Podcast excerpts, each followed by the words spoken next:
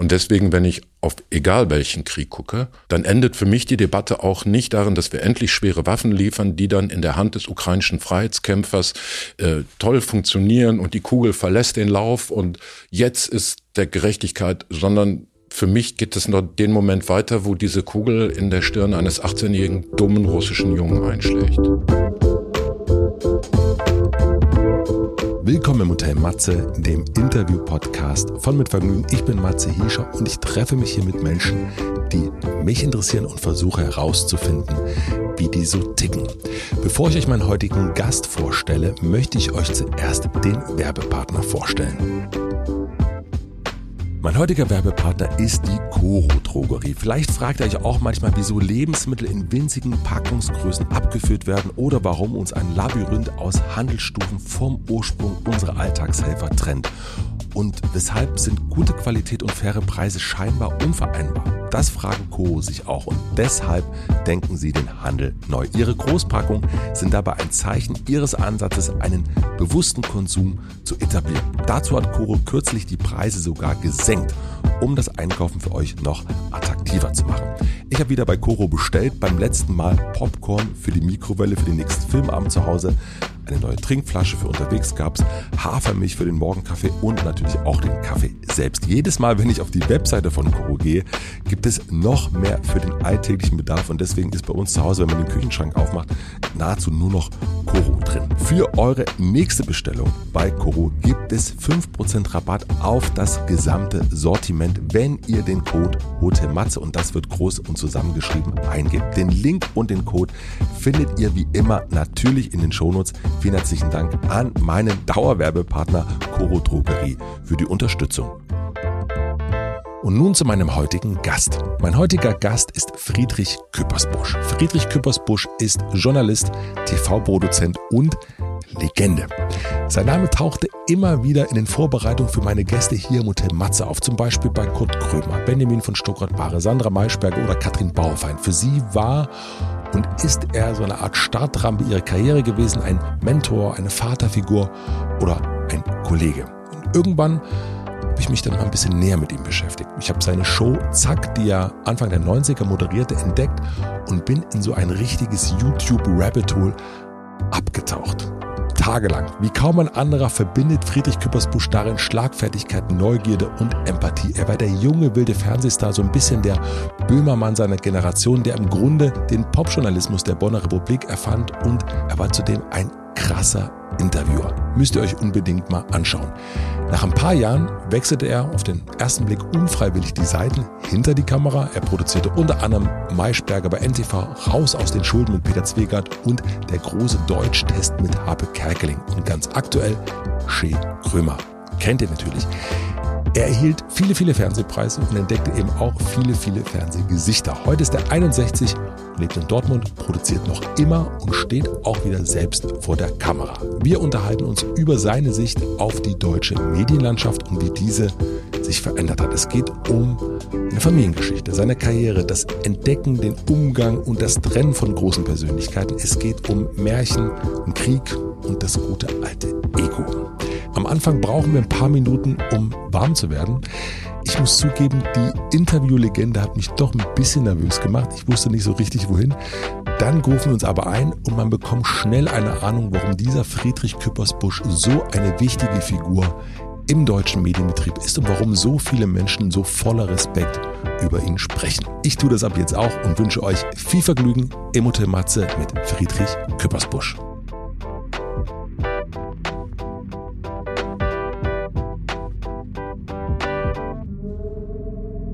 Ich frage mich in der aktuellen Weltlage oder Nachrichtenlage, wann hast du das letzte Mal über eine Nachricht richtig gelacht und welche Nachricht war das? Wow. Geschmunzelt öfter, ich, Im Dialog mit Freundinnen und Freunden natürlich. Also man schießt sich über, über interaktive Netzwerke, Meldungen hin und her und ähm, manches so, äh, der große Dieter Hildebrand hat mal vor 30 Jahren gesagt, über Helmut Kohl macht man keine Witze, da lacht man direkt. Und manchmal sind so Dinge dabei, wenn mir der X oder die Y das schiebt, mit dem äh, schickt, mit dem ich gestern noch über äh, Gasumlage gesprochen habe und heute dann die Meldung, äh, Lindner schmeißt die Gasumlage hin oder so und dann, dann schickst du halt nur noch ein Lacher zurück, klar, so in dem Sinne. Aber kannst du viel darüber schmunzeln, über die Nachrichten? Also du beschäftigst dich ja schon, glaube ich, sehr lange damit und Mhm. sehr, sehr intensiv vor allen Dingen. Und es gibt, glaube ich, nicht wenig Menschen, denen das gerade alles ein bisschen zu viel wird. Mhm. Und das ist nun aber ja auch dein Beruf und auch dein Beruf ist natürlich auch ein bisschen auch darüber zu schmunzeln. Ja, ja, das ist, da beschreibst du, glaube ich, so die Naht äh, oder die Grenze zwischen Witz und Gewitzt. Ja. Also man kann ja in so Meldungen dann auch mit zunehmender Berufsroutine, aber auch mit einer Grundskepsis reingucken und sagen, ähm, worum geht's hier eigentlich? Oder cui bono, wem nützt es jetzt, dass das da passiert? Was ist die Geschichte hinter der Geschichte? Und da wird's immer schnell gewitzt. Mhm. Oder man vertut sich schrecklich, kann natürlich auch sein. Aber die, äh, da reinzugucken in Meldungen äh, mit auch einer Achtsamkeit, sagt man heute, glaube ich. ähm, wo ist denn da der Witz? Ja. Äh, gerne, ja. Und wann war das zuletzt? Also was war das für eine Meldung, wo du, wo du gemerkt hast, ah, das ist irgendwie witzig? Also vielleicht gar nicht die Meldung selbst, wie du gerade sagst, sondern eigentlich so das dahinter oder das Verschachtelte oder wem nützt das eigentlich? Das ist, äh, also wir arbeiten gerade daran, äh, für, für unsere Sendung Shea Krömer mit Kurt Krömer, einen HC Strache als Gast zu gewinnen. Mhm. Und das war auch auf einem ganz guten Weg. Und eine Kollegin vom ORF hat mir seine Handynummer gegeben und zu meiner Überraschung irgendwie war er gar nicht so abgeneigt. Und dann äh, kurz vor Abschluss, ich hatte das Gefühl, so, wir sind jetzt da einig, was das Honorar und den Termin und will angeht. Ähm, sagte er, ja, vergiss es jetzt erstmal, also ich habe hier, äh, meine Frau lässt sich scheiden, mir fliegt gerade alles um die Ohren und lass uns ein andermal weiterreden. Und dann ähm, dachte ich, na ja, wie lange kann ich ihn jetzt da in Ruhe lassen? Ich muss ja irgend auch eine Entscheidung herbeiführen für die Herbststaffel. Ähm, und dann habe ich seinen Videokanal aufgerufen, der eine übersichtliche Anhängerschaft hat. Und da sitzt er und erklärt irgendwas zum Ukraine-Konflikt, wie jetzt ein österreichischer Rechtspopulist das sehen mag. Ähm, und hinter ihm ist ein Bücherregal, wo im Prinzip 50 Prozent der Bücher fehlen, Wie, wie meinst du das? dass seine Frau ausgezogen ist. Ah. Und über sowas kann ich mich dann abschengeln. Das versteht dann auch dann niemand. Wie ich jetzt zum Beispiel, hä? Hm. Welche, die Linken, äh, die Belletristik, ah, ja, ja, ja, ja. Und dann war, und hast du ihn jetzt nochmal angeschrieben? Äh, Ja, ich habe ihn nochmal angeschrieben, äh, Verständnis und äh, alles zu seiner Zeit und er möchte sich melden, wenn. Warum kommt jemand wie er in so eine Sendung wie Schick Krömer? Oder würde er kommen? Also ich meine, ich ähm, jetzt sind ja viele Namen. Du produzierst die äh, Sendung äh, mit äh, seit, seit seit Anfang an Hm. und es sind ja ganz oft, wenn ich das sehe oder gesehen habe, dann denke ich so, die wissen doch, was da passiert. Ja, also ich komme dahin, um mich durch den Kakao ziehen zu lassen. Ähm, da ironisieren manche ihre Entscheidung, dahin zu kommen Mhm. und signalisieren auch eine gewisse Sportlichkeit. Ich glaube, es kommen auch Leute, weil sie den Konflikt und ein bisschen auch die Boxbude mögen Mhm. und sich vielleicht bei Anne will langweilen, keine Ahnung. Welche Sendung hat dir am besten gefallen?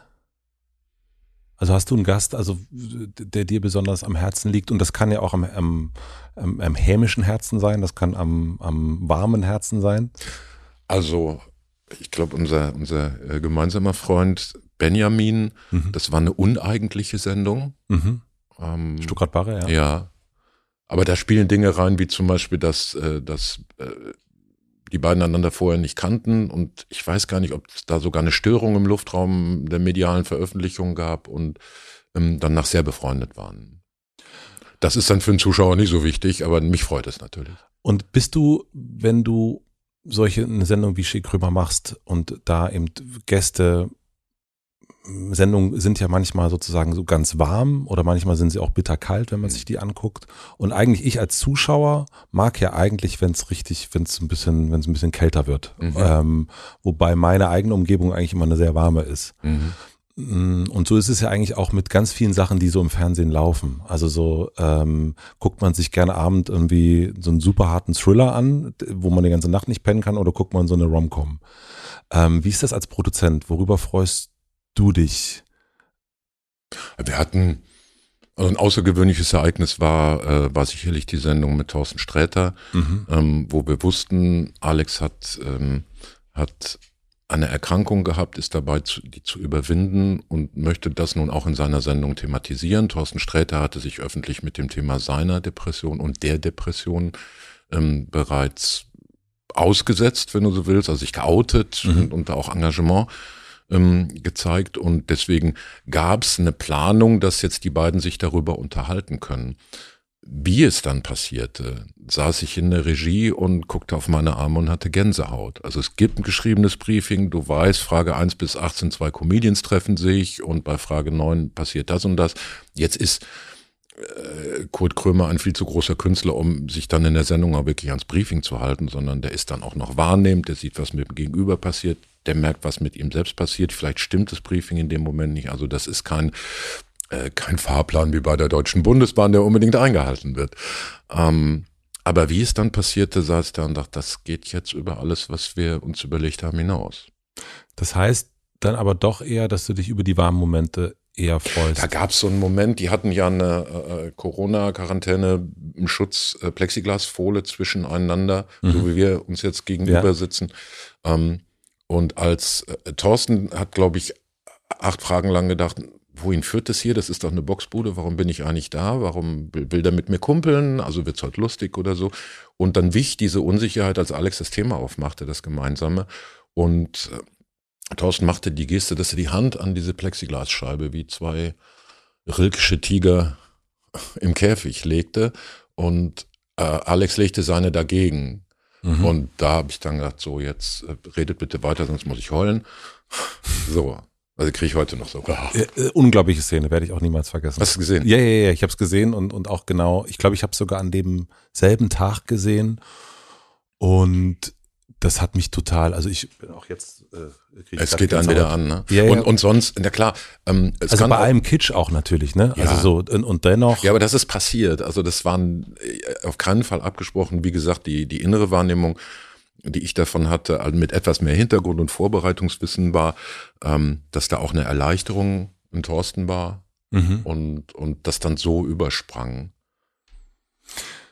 Und trotzdem nochmal die Frage zurück, mhm. weil das habe ich noch nicht ganz verstanden. Ähm, das hat jetzt natürlich, das war ein besonderes Beispiel, es hat eine unglaubliche Aufmerksamkeit auf sich gezogen. Also das ist ja mhm. dann in den nächsten Tagen total überall durchgegangen. Das ist, es hat am Ende hat das einen Grimme-Preis gekriegt. Das ist eine Sendung, die, also das ist ja auch das ist ja so ein Moonshot schon fast. Also das kann man auch gar nicht planen, dass das passiert. Nee. Ja, das ist auch zu teuer, 30 Jahre Depression für eine halbe, halbe Stunde tolles Fernsehen. Das, also ich würde abraten. Ich würde, ja, ja, ja.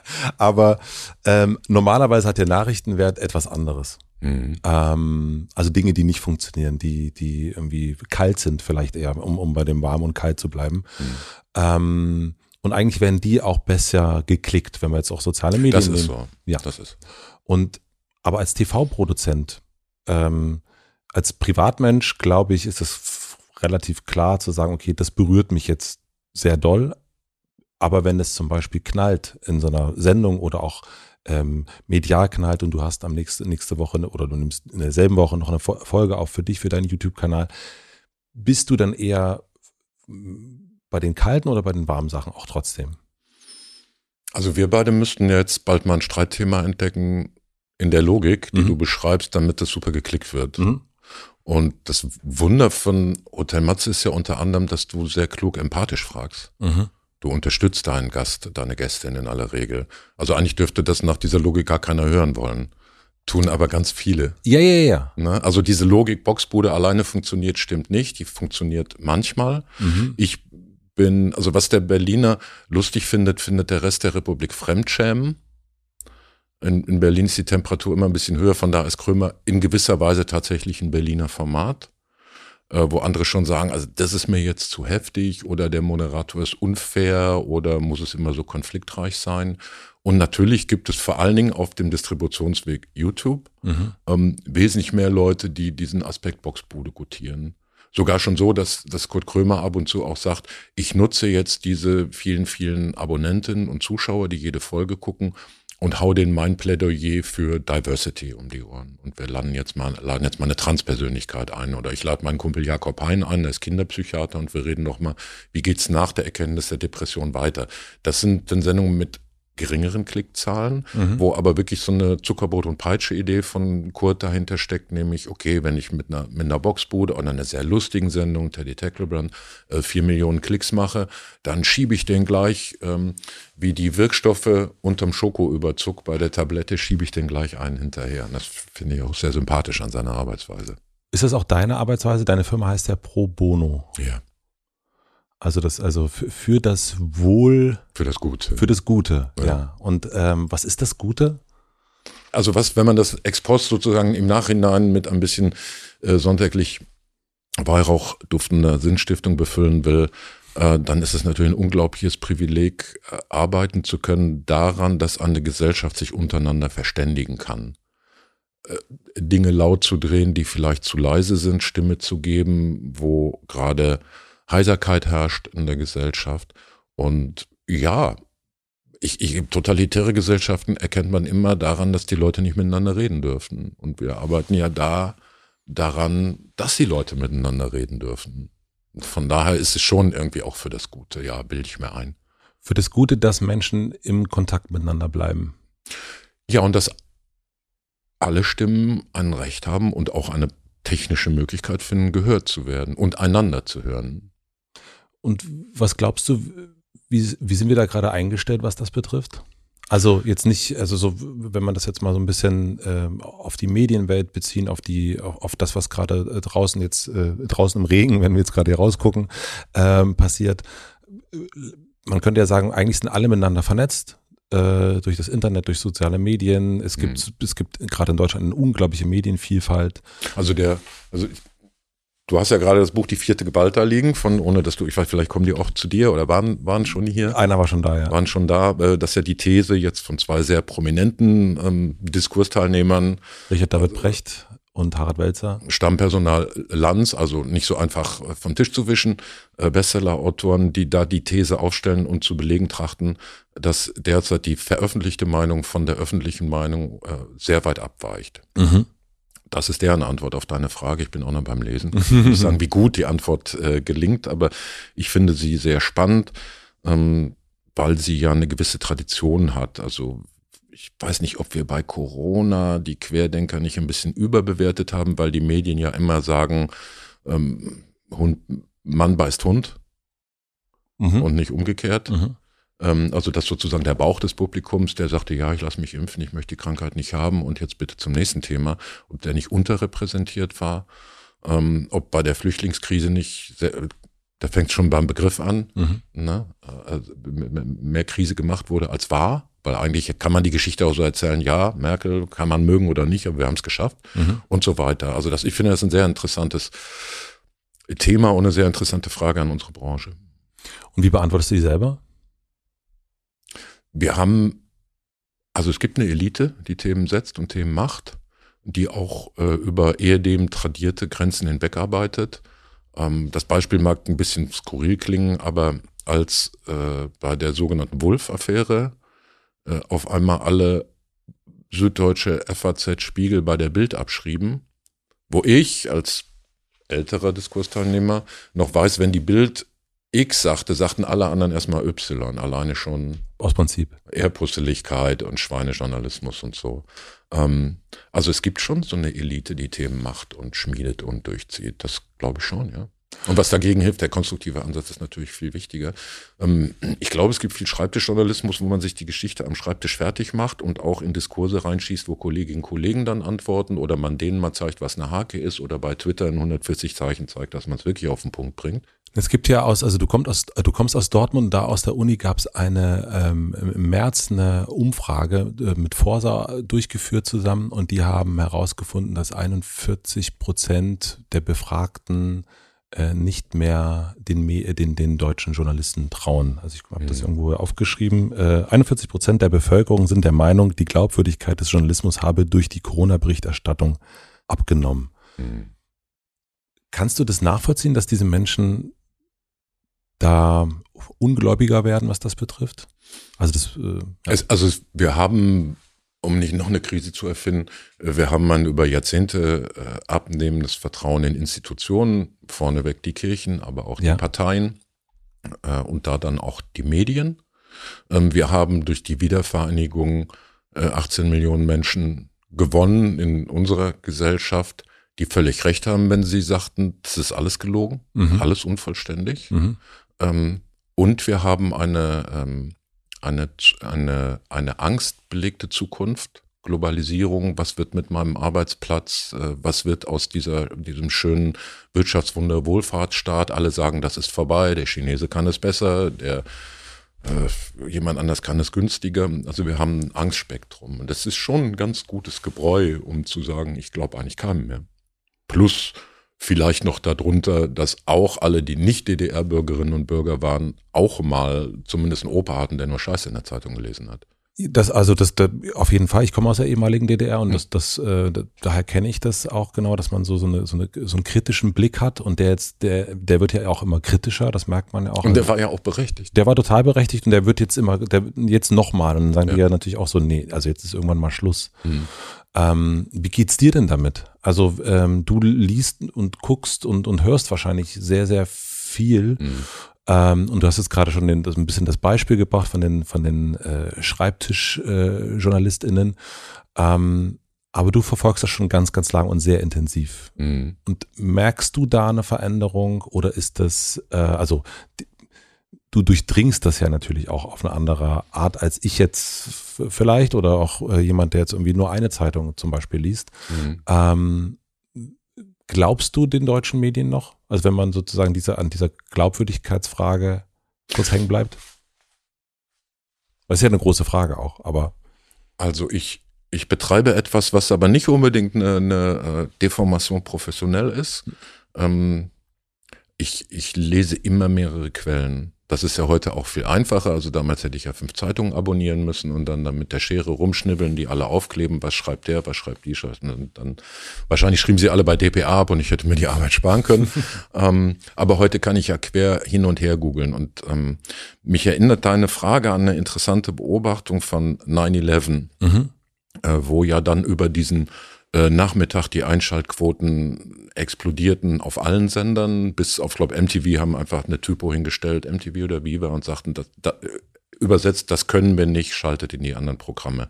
Also weder können wir jetzt lustige Clips senden, weil da sterben Menschen gerade, so, ne? Aber bei allen anderen explodierten die Einschaltquoten und ich habe mir dann später ähm, die Minutenschritte dieses Tages angeguckt und der Witz war also nicht so sehr das, was in der Medienbranche bejubelt wurde. RTL war am schnellsten, hatte die, die besten Bilder von seinem Partnersender CNN und äh, Peter Klöppel hat den Abend gewonnen und irgendwann kam die ARD mit Uli Wickert hinterher und hat sich mhm. blamiert. Der Witz war, dass im Unterminutentakt das komplette Publikum hin und her geschaltet hat. Das heißt, die haben mit dem relativ stumpfen, steinzeitlichen Faustkeil der Fernbedienung recherchiert. Die sehen was, aha, kann das ZDF ja viel erzählen, das ist doch Bullshit, dass in New York zwei Türme angegriffen werden, schalte ich mal in den nächsten, den übernächsten, den übernächsten. Also das Publikum hat schon immer eine Skepsis gehabt. Ähm, auch da, als jetzt sozusagen die Google-Recherche äh, noch nicht zur Verfügung stand. Heute ist es technologisch weiterentwickelt, weil ich kann ja ähm, Matze Hilscher lügt, mhm. gebe ich in die Suchzeile ein, werde ich was finden. Ja. Ne? Also jetzt ist wirklich Rektaljournalismus zu Ende erfunden. Ich kann am Schreibtisch sitzen, mir die Geschichte ausdenken, solange googeln, bis ich sie habe. Und dann, dann gibt es ja leider auch genug Kolleginnen und Kollegen, die sagen, das Internet war voll davon als Quellenangabe. Das stimmt, aber auch wenn du so, ich meine, du bist jetzt seit über 40 Jahren in diesem Geschäft, oder? Ja, sag's nur. wir, wir, gucken uns das gleich nochmal ein bisschen genauer an.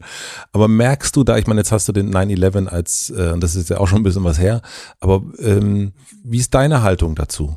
Also äh, deine wirklich persönliche Meinung, wenn du die hast. Also wenn du wirklich sagst, okay, Medien, so wie ich das gerade wahrnehme, glaube ich das oder glaube ich das nicht? Also auch in diesen, also durchschalten. Also so, du, du mhm. schaltest ja auf jeden Fall durch und das machst ja. du jeden Tag. Und wenn du da durchsetzt äh, mit, mit deiner Fernbedienung, ist das etwas, wo du sagst, okay, das ist noch 9-11-mäßig, also es wird irgendwie abgebildet, die einen mehr, die anderen besser, mhm. die einen sagen auch gar nichts, oder merkst du da schon auch eine Transformation, eine, eine, wo du sagst, okay, ja, ich kann, ich verstehe diese 41 Prozent, ich kann dem äh, kann dem vielleicht nicken zustimmen. Oder auch Sarah, ja, auf keinen Fall.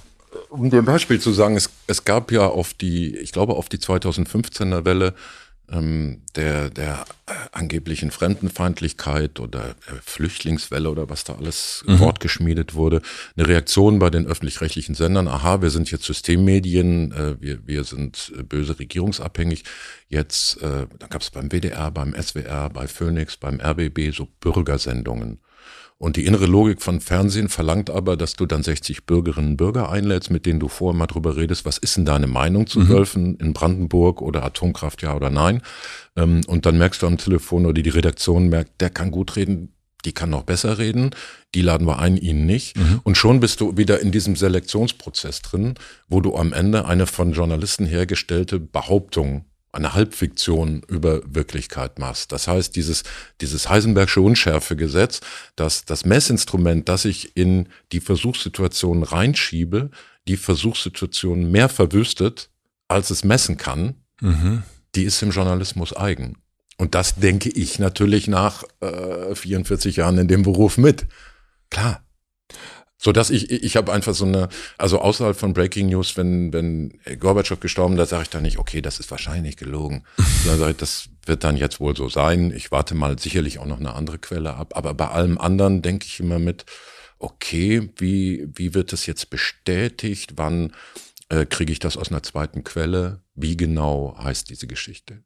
Und das heißt also, durch Corona, ich versuche das mal so zu übersetzen, ist eigentlich nur das deutlicher geworden, was du schon vorher gesehen hast. Also das ist sozusagen für die Menschen vielleicht einfach diese, bei Corona könnte man wahrscheinlich mutmaßen, dass die Menschen irgendwie heute ist die Information, morgen ist die Information, heute sagt der eine angeblich das, der andere sagt das, ähm, schreiben die, was irgendwie der sparen will oder schreiben die mhm. das nicht und mhm. so weiter und ähm, und da ist es eigentlich nur so, weil es so viel war und alle darüber berichtet haben, es gab ja monatelang eigentlich nur dieses eine Thema, ähm, ist im Grunde nur das deutlich geworden, was du schon seit 44 Jahren. Nein, also ich bin, nur weil ich 44 Jahre das mache, gibt es da vielleicht eine gewisse Ermüdung, sage ich glaube eigentlich gar nichts mehr. Ah. Und guck mir das immer erstmal ein bisschen genauer an. Und bei Corona, ich weiß nicht, ob das eitel ist, aber es gab relativ früh die Berichte über eine Montagsdemo ähm, an der Volksbühne. Und das war, glaube ich, ein Spiegel-TV-Bericht. Und äh, da gab's halt die Leute, die immer Montagsdemos machen, also die Ken Jebsen-Fraktion, die mhm. jedes Thema äh, hijacken, Shanghai, um ihr Süppchen darauf warm zu kriegen. Und dann gab es vielleicht auch welche, die man dann später Querdenker nannte. Und da gab es aber auch Radikaldemokraten, die sagten, ähm, wie wird das hier eigentlich entschieden? Diese Politik. Mhm. Und was ich dann beobachtete, war, dass die schnell alle unter Querdenkerspinner zusammengeschoben wurden. Und das hielt ich tatsächlich auch für einen journalistischen Fehler, äh, weil man ja später durchaus diskutieren konnte, wieso werden wir eigentlich von einem Organ regiert, das es in der Verfassung gar nicht gibt nämlich der Ministerpräsidentenkonferenz. Die kommt im Grundgesetz nicht vor. Und Merkel hatte gemerkt, mit dem Parlament, das wird kompliziert und mhm. umständlich und dann gibt's immer Schreierei mit der AfD und die FDP muss sich auch wichtig machen. Also ich mache das über die Ministerpräsidentenkonferenz. Und als die Ministerpräsidentenkonferenz irgendwann sagte, stehen Wahlen an, Wahlen an Angela, wir machen nicht mehr mit, ist sie wieder ins Parlament gegangen. Und als sie da dann auch nicht ihre Corona-Politik umsetzen konnte, saß sie bei Anne Will.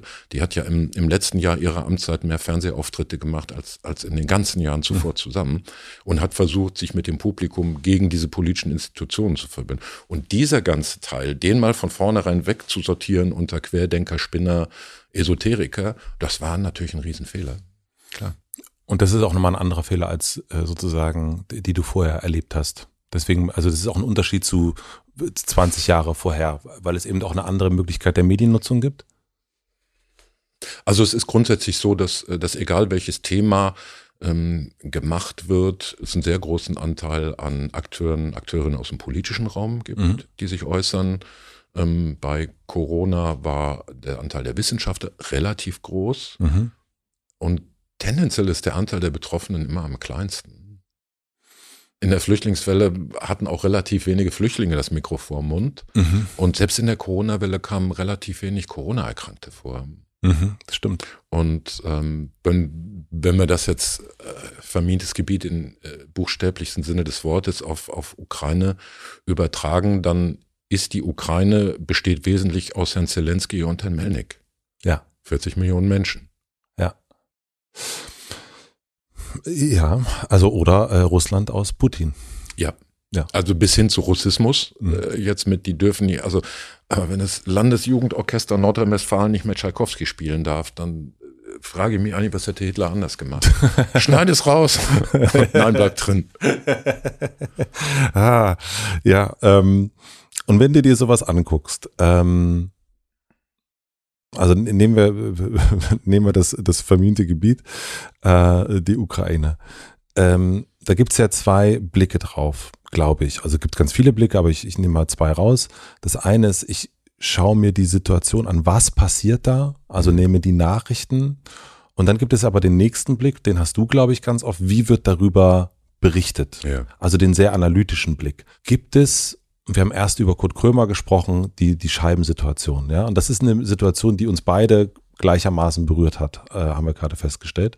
Wie ist das dann, wenn du das siehst? Also, kannst du da nah rangehen, dass du es auch mhm. wirklich fühlst? Oder bleibst du in deiner Analyse und, und guckst dir und stellst eben fest, naja, die Ukraine sind irgendwie zwei Menschen, Russland ist nur noch einer. Ähm, das ist ja, das schafft ja eine Distanz dazu. Ja, ich habe vorher überlegt, wie ich dir das erkläre, falls du das fragst.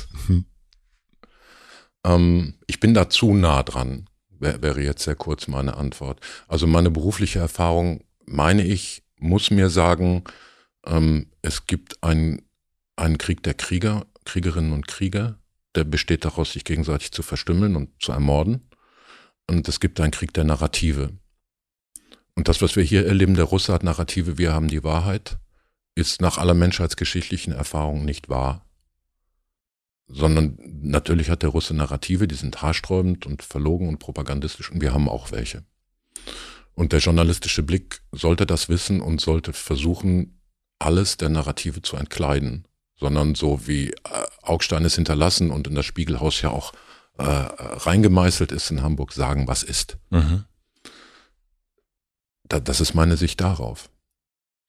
Das heißt, du bist sehr nah dran. Das heißt, mhm. es, dir, dir, geht es sehr, sehr nah, wenn du das Ja, siehst? das, pass auf, ich erkläre dir das jetzt. Ja. Ähm, ich stehe steh auf dem Schlauch, deswegen. Ähm, okay. Mhm. In meiner Kindheit gab es zwei Häuser unter uns. Sepp Fiesang, der war Spediteur.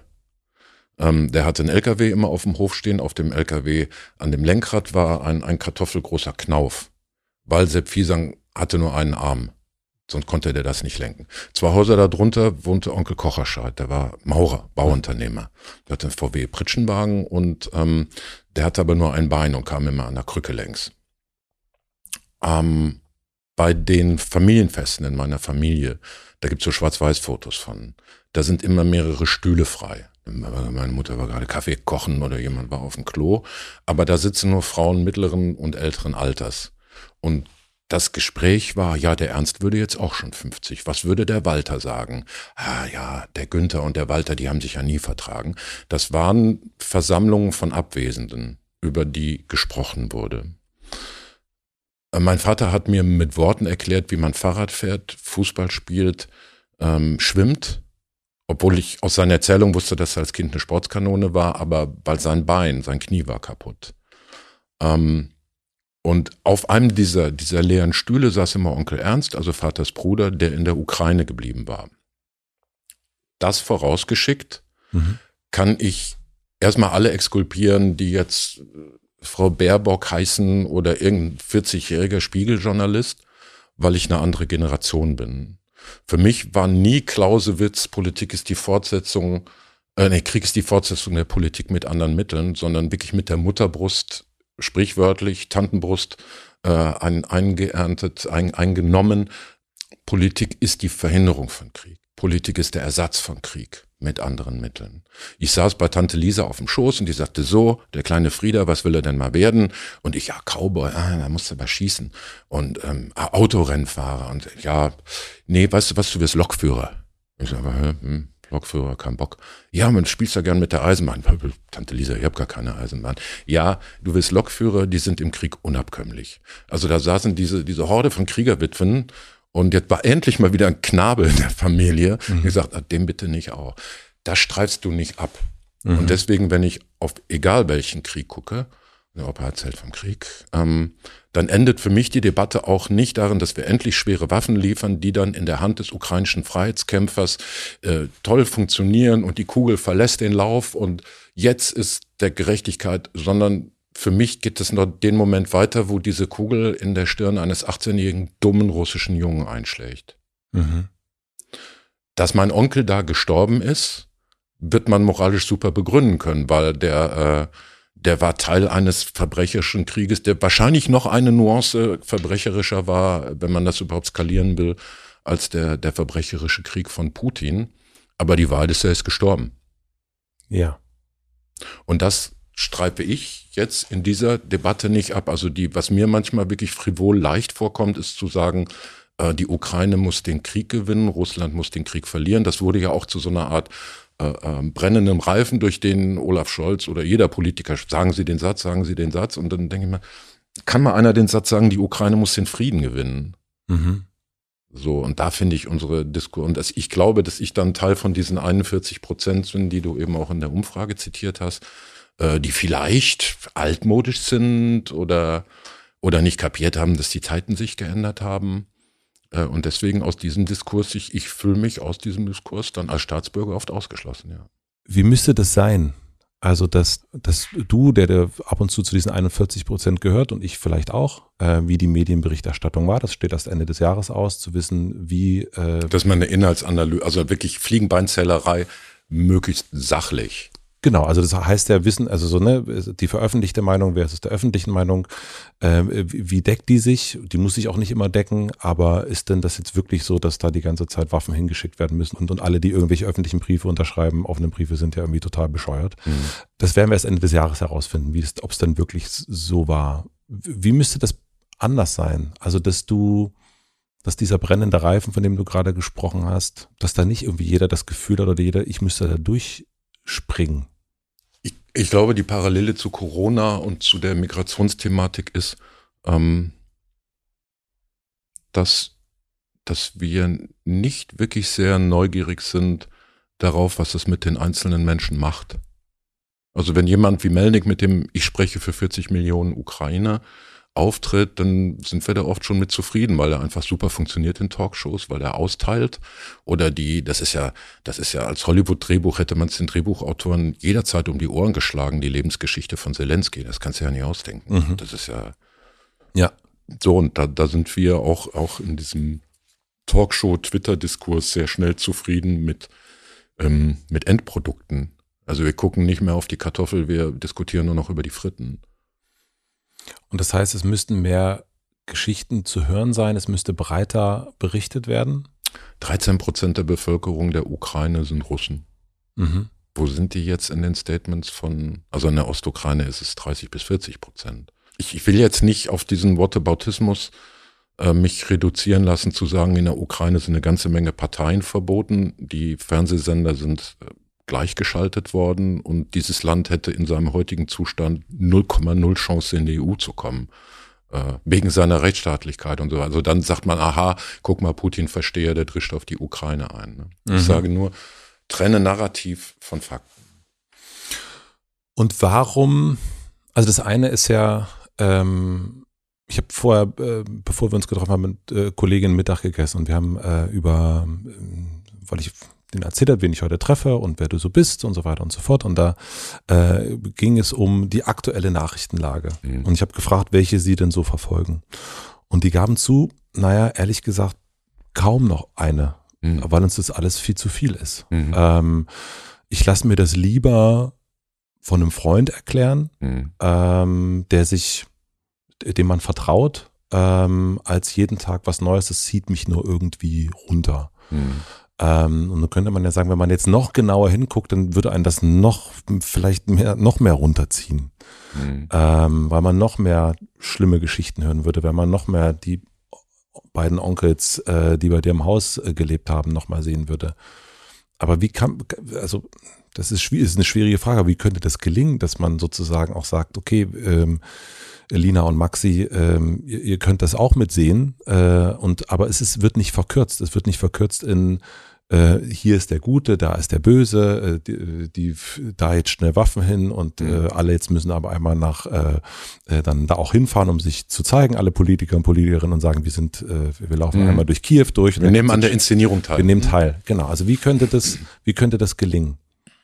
Also ich meine, du hast ja auch zwei erwachsene Söhne. Also das äh, vielleicht, ich weiß nicht, wie die eingestellt sind. Ähm.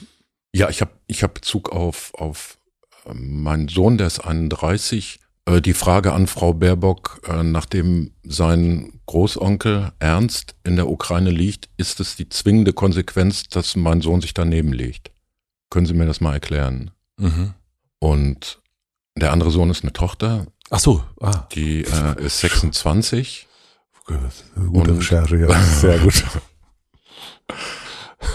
ähm, Verzeihung. Nee, kein Problem.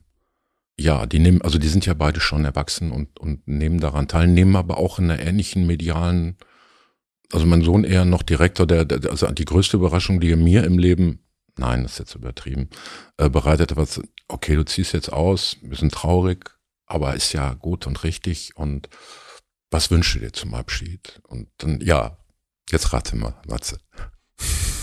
Was er aus seinem Elternhaus in sein neues eigenständiges Leben mitnehmen wollte. Also entweder ein Fernseher. Nicht schlecht. Äh, Verdammt gut.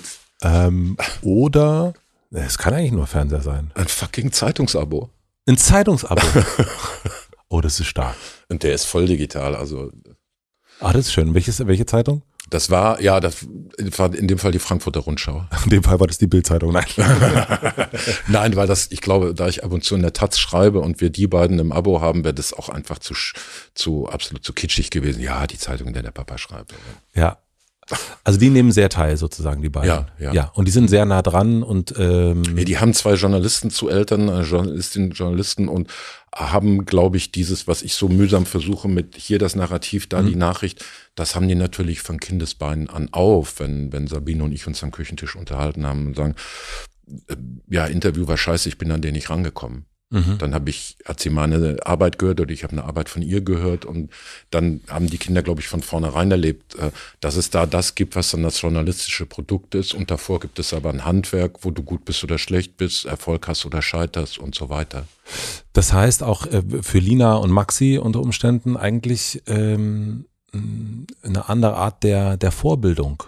Also eine andere Art des äh, sich angucken, was was passiert da. Also eine andere. Also ich ich habe dir das äh, bevor das Mikro an war erzählt, dass ich lange nicht wusste, dass in Deutschland Interviews autorisiert werden. Ja. Und was mich bestürzt hat. Ja, ja. also das war mir nicht. Also nicht, dass du es nicht wusstest, ja. sondern jetzt du eher pass pro toto, äh, weil ich immer denke, wenn ähm, wenn die Leute den Sprachsound von Habeck oder Scholz oder Schlagersänger, Fußballspieler hören, äh, und dann ein Printinterview lesen, das ist so unterschiedlich. Du weißt, so hat der nicht gesprochen. Ja. Aber das weiß ich offenbar nur, weil ich mit diesem Autorisierungsquatsch äh, seit vielen Jahren zu tun habe und du nicht und die Öffentlichkeit nicht. Und so könnte man das wahrscheinlich dann auch ändern, wenn das eher klar ist. Also wenn es ja. eine Art mediale Bildung auch nochmal mehr gibt, um das besser zu verstehen. Weil ich hab, war erst so ein bisschen überrascht und ich so, ach krass, wenn dir das ein Freund erzählt, was in der Welt los ist und dir erklärt. Also so, ich weiß ja selber, wie ich irgendwie sozusagen dein, äh, mich auf dich vorbereitet habe und ganz schnell hast du zwei Söhne und, äh, und, und nicht einen Sohn und eine Tochter. Also ja. das geht relativ schnell, wie wir gerade gemerkt ja. haben, dass da irgendwie mal ganz schnell eine Fehlinformation dabei sein kann, die sich immer weiterdreht. Das ist ja dann auch äh, ähm, beängstigend, finde ich. Also ja, ich habe da zwei Seelen in meiner Brust. Zum einen glaube ich, ähm, äh, dass die, die Umfrage gebeugte, auch mediengebeugte Politik ähm, versucht, konsensuelle äh, Behauptungen aufzustellen, dass möglichst viele Leute unterschreiben können, spätestens auch beim nächsten Wahl Wahlsonntag. Also Politik neigt im Wesentlichen dazu, ähm, umarmend sein zu wollen. Ja. Bis auf diejenigen, die sagen, okay, alle wollen umarmend sein, da ist eine Marktlücke, wir kotzen auf den Tisch. AfD, Linkspartei, mhm. Teile der Linkspartei. Mhm. Ähm, und das schafft eine Marktlücke für Leute, die nicht radikalisiert sind, aber auch mal einen, einen fetten Spruch raushauen oder sagen, ich bin der Schlauberger, ich sage jetzt mal was, was weh tut. Äh, das hat diesen Aufstieg der Einschätzer, der ein bisschen Elder Statesmen, die wollen nichts mehr werden, die können dann raushauen, aber vor allen Dingen auch Journalistinnen und Journalisten, die sich gegenseitig befragen. Und das führt dann zu dieser Blase mhm. von Kolleginnen und Kollegen, die nach außen immer behaupten würden, wir kontrollieren die Obrigkeit. In Wirklichkeit hat die Obrigkeit aber längst Schiss vor diesen Kontrolleuren und tanzt denen nach der Pfeife. Kannst du dafür so, ein Beispiel So, und das ist, das ist diese die Ambivalenz, dass ich natürlich einerseits die, die, äh, das immer toll finde, wenn Journalisten noch wichtiger werden, aber andererseits drehen manche, drehen wir auch am Rad. Das ist ja auch etwas Neueres nochmal, finde ich. Ne? Also, ja, das, das sei jetzt die Inhaltsanalyse, äh, äh, bevor also eine ordentliche wissenschaftliche Untersuchung, ähm, die sagt, am Anfang hieß es, ja, der Kanzler spricht nicht. Dann hat er eine Woche hingelegt, wo er wiederum in einer Woche, glaube ich, mehr Interviews gegeben hat als Merkel in ihrer ganzen Amtszeit und dann beim Kinderfunk und nochmal bei Funk und ARD und ZDF. Dann hieß es, ja, jetzt spricht der Kanzler, aber er sagt ja nichts. Ja. Das war dann die nächste Stufe. Und dann kam das Gehämmer mit schwere Waffen, schwere Waffen, schwere Waffen.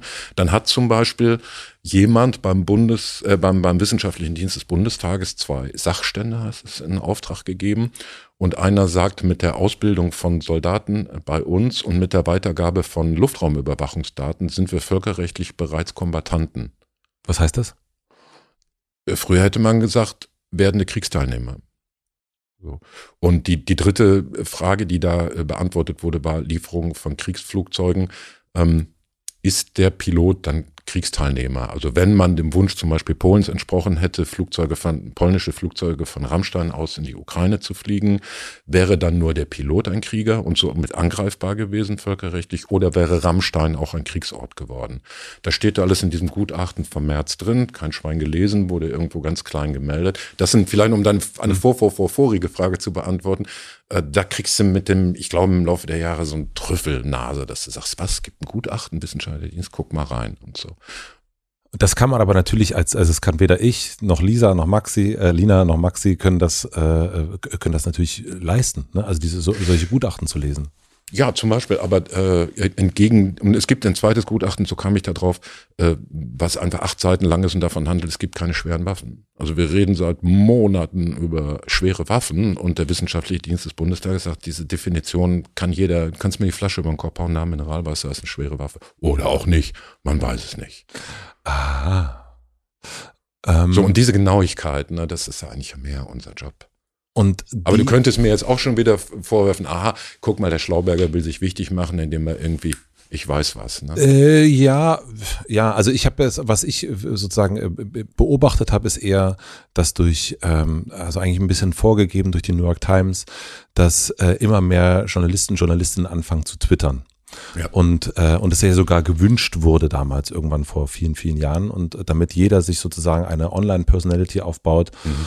Und, ähm, und man merkt jetzt natürlich auch, was klickt auch gut. Und klicken ja. tun natürlich Mic Drops. Also ähm, ne, wenn ich einen Satz raushaue, der überhaupt nicht ähm, darauf aus ist, dass wir miteinander ins Gespräch gehen, da sind wir bei, ähm, was ist das Gute? Wir wollen irgendwie, dass Leute miteinander ins Gespräch gehen. Aber das, was funktioniert in sozialen Medien, ist ja, ich hau einen Satz raus wo man danach nichts mehr sagen kann. Ja, äh, genau. Ähm, und, äh, und wenn nur noch like, like super. Schulterklopf, geil gemacht. Äh, super auf den Punkt gebracht. Trixie von Storch riecht sich auf, das muss gut gewesen sein.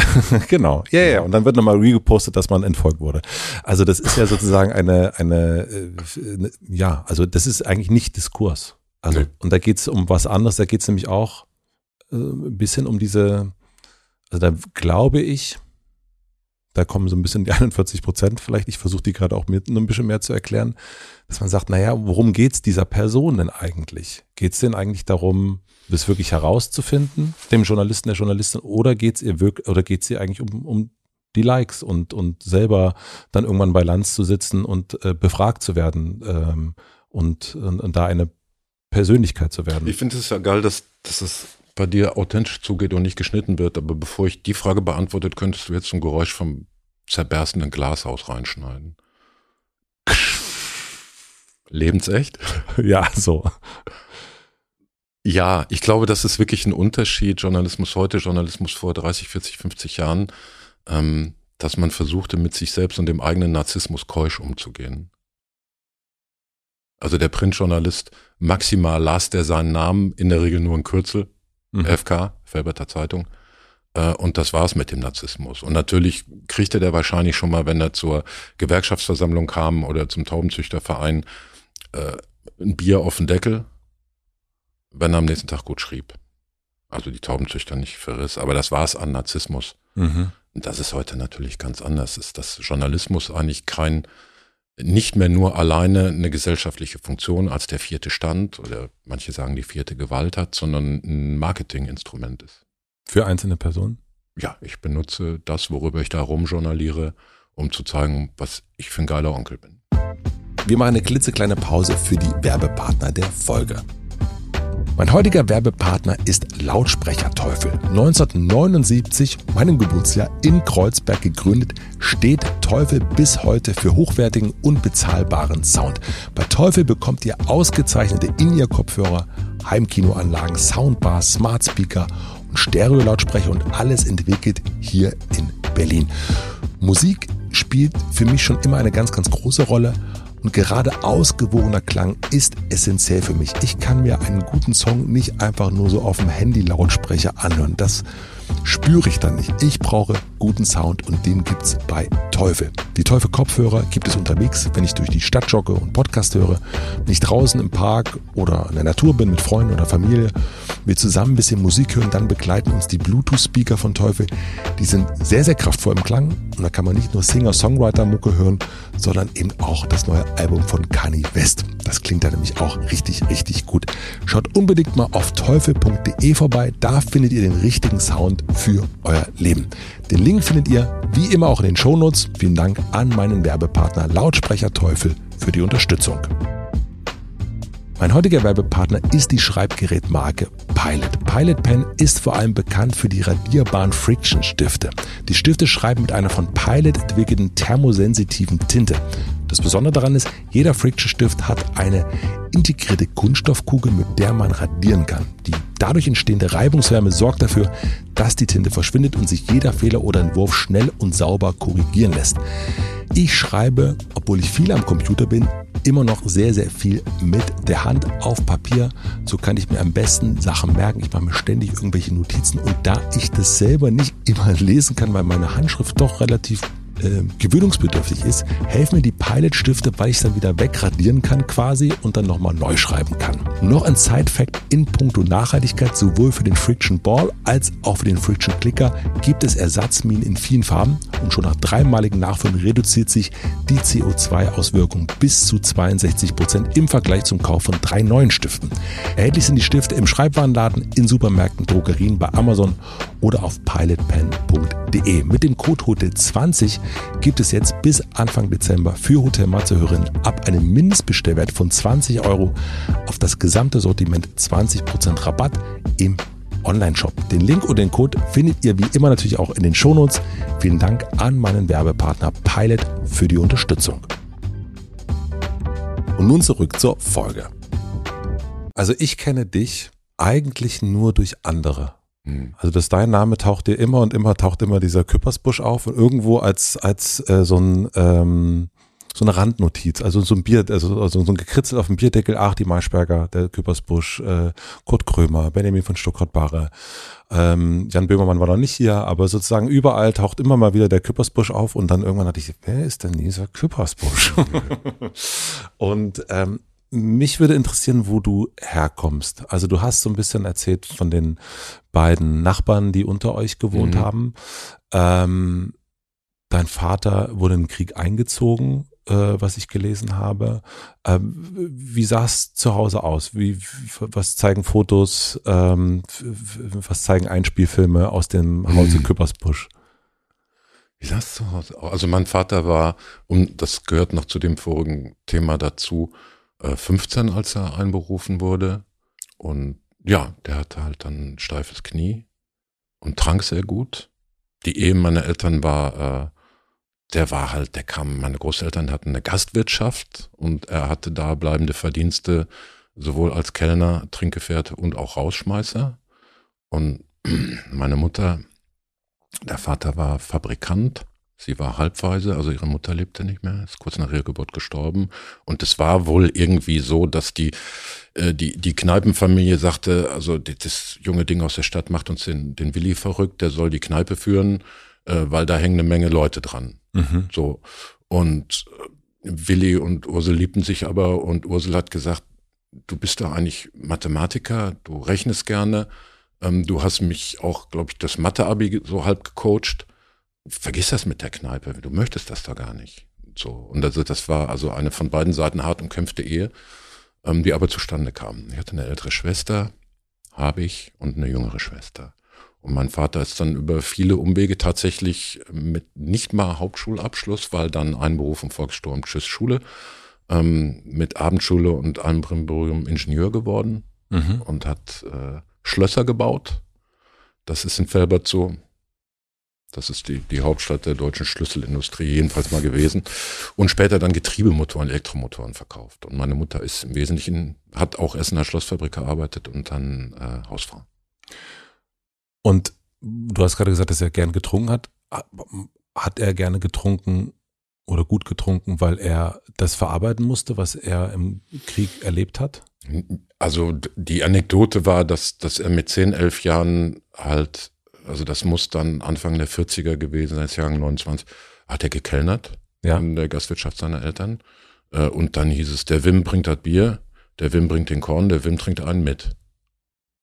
Kriegte der Kellner, das fanden dann offenbar die Saufbrüder da lustig. Dass der Junge schon so. Der Junge Kellner, dann musste er auch trinken. Also der oh. hatte eine solide Ausbildung als Trinker. Du merktest dem das auch nicht an. Der mhm. wurde einfach immer verschlossener mhm. oder so. Aber ähm, der hatte halt eine gewisse Art von raumfüllender Abwesenheit. Habt ihr über den Krieg, also du als äh, Vater und Sohn, mhm. äh, konntet ihr über den Krieg sprechen? Also ist das, also wenn man sich so, ähm, ich kenne das aus der DDR so ein mhm. bisschen, äh, das ist eigentlich, also es hat lange gedauert, bis ich mit meinen Eltern mal drüber reden konnte. Ähm, über den Krieg? Nein, über, über DDR-Zeit DDR. und, und, mhm. Stasi und so weiter und so fort, was da so alles war und wer dann vielleicht von den Bekannten, die man so hat, wer vielleicht da irgendwie und so weiter und so fort. Und und ich, wenn man kennt das so von, äh, ich kenne es dann eher von Filmen über den Zweiten Weltkrieg, das ist eben diese Abwesenheit, das wird, wird über Sachen nicht gesprochen. Ja. Äh, und das liegt aber so eigentlich, der, der Elefant könnte eigentlich nicht größer sein und nicht ja. rosa-roter sein. Wie war das bei euch zu Hause? Ich möchte vorausschicken, dass meine Eltern Jahrgänge 29, 30 waren mhm. und für das in um diese Zeit 60er, 70er Jahre sehr übliche Anklagen der Jugend gegen die Alten eigentlich nicht taugten. Ähm, also ich konnte jetzt meiner bei Kriegsende 15-jährigen Mutter äh, keine großen Vorwürfe machen. Mhm. Und meinem Natürlich nicht. Vater, der da schon Invalide war äh, als Kindsoldat, auch nicht. Von daher hatte ich es vielleicht leichter. Mhm. Äh, und mein Großvater war war beim Arbeitsamt und da beteiligt an dem Einsatz von Zwangsarbeitern. Den habe ich aber nicht mehr kennengelernt. Also da, da bin ich dem Schicksal eine Abrechnung schuldig geblieben, wenn du so willst. Und, und dann haben die, wie, wie die allermeisten Väter in dieser Generation eben äh, dröhnendes Schweigen, ab und zu mal eine Anekdote, mhm. wie das war. Ähm, bei meiner Mutter äh, im klaren Kopf Wut, dass sie nicht so viel Scholl war mhm. dass sie so beschissen worden ist, belogen worden ist und dass sie gerne das gewusst hätte, um dem Arschloch eine Kugel in die Stirn zu hauen, Hitler, oder wenigstens Flugblätter zu verteilen. Mhm. Im besoffenen Kopf guckte die Peter Merseburger, NDR, Panorama, und dann sagte der damals prominenter Fernsehjournalist, Meinungsjournalist, irgendwas, was ihr nicht passte, und dann sagte sie, das ist so ein J. Also du hattest diesen ehemaligen Hitlerjungen und dieses BDM-Mädchen, mhm. die einen Lebenserfahrung, einen katastrophalen Zusammenbruch, eine riesige Schuld, die sie eigentlich gar nicht tragen konnten als 15-Jährige, aber wissend, ja, wir waren die, die die Juden umgebracht haben und die Welt mit Krieg überzogen haben, wo sie irgendwie nichts für konnten und noch nichts gegen. Und darunter westen aber noch diese, diese zwangsverbogenen kleinen Kinder rum, die durch die komplette NS-Maschinerie gegangen waren. Und ja, bei meiner Mutter endete das in eher kämpferischem, kämpferischer Teilhabe am Zeitgeschehen. Du hast ja auch mal irgendwann gesagt, dass, dass sie deine, ähm, Widerspr dein Widerspruchsgeist äh, und dein, dein kritisches Denken äh, äh schreibst du ihr zu. Aha. Ja, also auf der, auf der expliziten Ebene ja. Mein Vater brachte auch was sehr Wichtiges mit, nämlich dieses, die lügen doch alle. Ah. Also da ist, da ist diese, da war einmal bei uns, also ich habe da so ein Bild vor Augen und das war irgendwie, ach ja Mensch, heute ist ja Stauffenberg-Tag, war, war ja äh, Putsch gegen Hitler. Sag mal, da warst du doch 14, wie hast du das denn erlebt? Das ist auch Junge, das will ich dir sagen. Äh, wie kann man dem Führer so in den Rücken fallen? Er war ganz ehrlich. Mhm. Und ein Vierteljahr später war er selber Soldat und ein Jahr später war er traumatisiert fürs Leben. Plus Bruder weg, plus Mutter depressiv. also ja, jetzt komme ich wieder, äh, das alles mal unter der ganz großen Unterschrift, Überschrift, wir sind ein Tätervolk und dass darunter noch äh, ähm, so individuelle Opfergeschichten stecken, macht es nicht unkomplizierter. Wurdest du dadurch politisiert? Ja, ich glaube, ja, klar. Ja. Klar. Also diese Idee, dass man, dass man ohne eine Haltung zu dem, was in der Gesellschaft vor sich geht, durchs Leben kommen könnte, war äh, ein eindeutig zerstört. Die Haltung von meinem Vater war nihilistisch, die lügen alle. Die Haltung von meiner Mutter war äh, kämpferisch, das will ich jetzt aber mal wissen und äh, das muss doch anders sein. Und warst du ein cooler Jugendlicher? Ja, wer keine Freundin hat, geht zur Schülermitverwaltung. Also ich weiß nicht, ob das cool war. Ich meine, ich war so ein bisschen, also du bist ja so ähm, durch deine Sendung Zack, äh, warst ja so der coole Dude im Fernsehen sozusagen. Du warst ja so ein bisschen der Jan Böhmermann damals, so würde ich sagen. Das ehrt mich. Und ich ähm, war dann aber überrascht in der Vorbereitung, dass sie dann gesagt ja, Blockflöten-Duo. Ja. Wie zur Hölle ist es zum Blockflöten-Duo gekommen? Oh, du lässt nichts aus, Matze. Ja. Also meine, mein eigentlicher Lebensplan neben, neben Cowboy und auf gar keinen Fall Lokomotivführer war, ähm, Musiker zu werden. Aber Blockflöte, deswegen, ich habe mir schon gedacht, also man, man sieht, wenn du Videos machst, du spielst Gitarre, du spielst gut Gitarre. Schon. Wir kommen jetzt dazu. Ja. Du spielst gut Bass, also ich meine, du hast. Ja, ich habe gespielt, sagen wir es mal so. Und hast Geld damit verdient. Ja. Auf Bühnen in, wie man heute sagt, Dach, Deutschland, Österreich, Schweiz. Ja. Ja, hallo, also. Das heißt nichts. Doch. Das, also das heißt nichts über die Virtuosität. Ich hatte ein Schlagzeug aus Persiltrommeln und Kochtopfdeckeln und ja. Bambusstöcken. Das wurde zu Hause nur mit bedingtem Beifall aufgenommen. Und als ich dann äh, ein, ein echtes Schlagzeug und äh, entsprechenden Unterricht forderte, hieß es, ja, vielleicht, aber wir müssen ja erstmal schauen, ob du Talent hast. Hier ist eine Blockflöte. In einem Alter, wo man sagt, es ist gerade sowieso schwer genug rauszukriegen, wer man ist. Also neun oder zehn Jahre und Blockflöte war ein anderes Wort für Mädchen. Aber ich habe dann gesagt, wenn das der Preis ist, okay. Bin zum Blockflötenunterricht gegangen, habe da Blockflöten gelernt, ähm, traf zum Glück in der Schule in der Sechster Ingo, der zu Hause das gleiche Schicksal hatte. Er wollte eine Gitarre, musste aber durch die Blockflötenfolter. Mhm.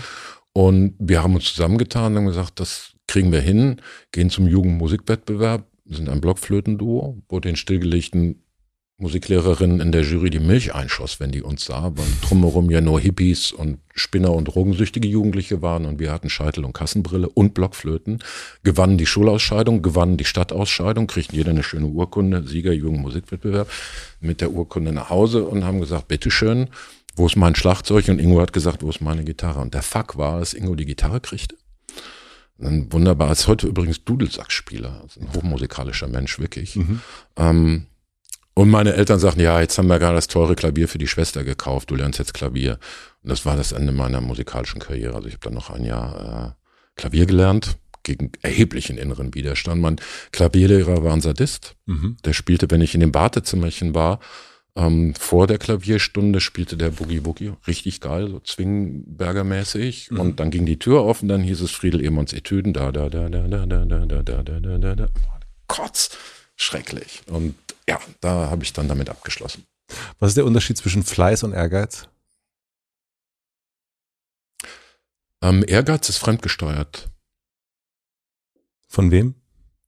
Zum Beispiel von Eltern, vom sozialen Hintergrund, vom kulturellen Hintergrund.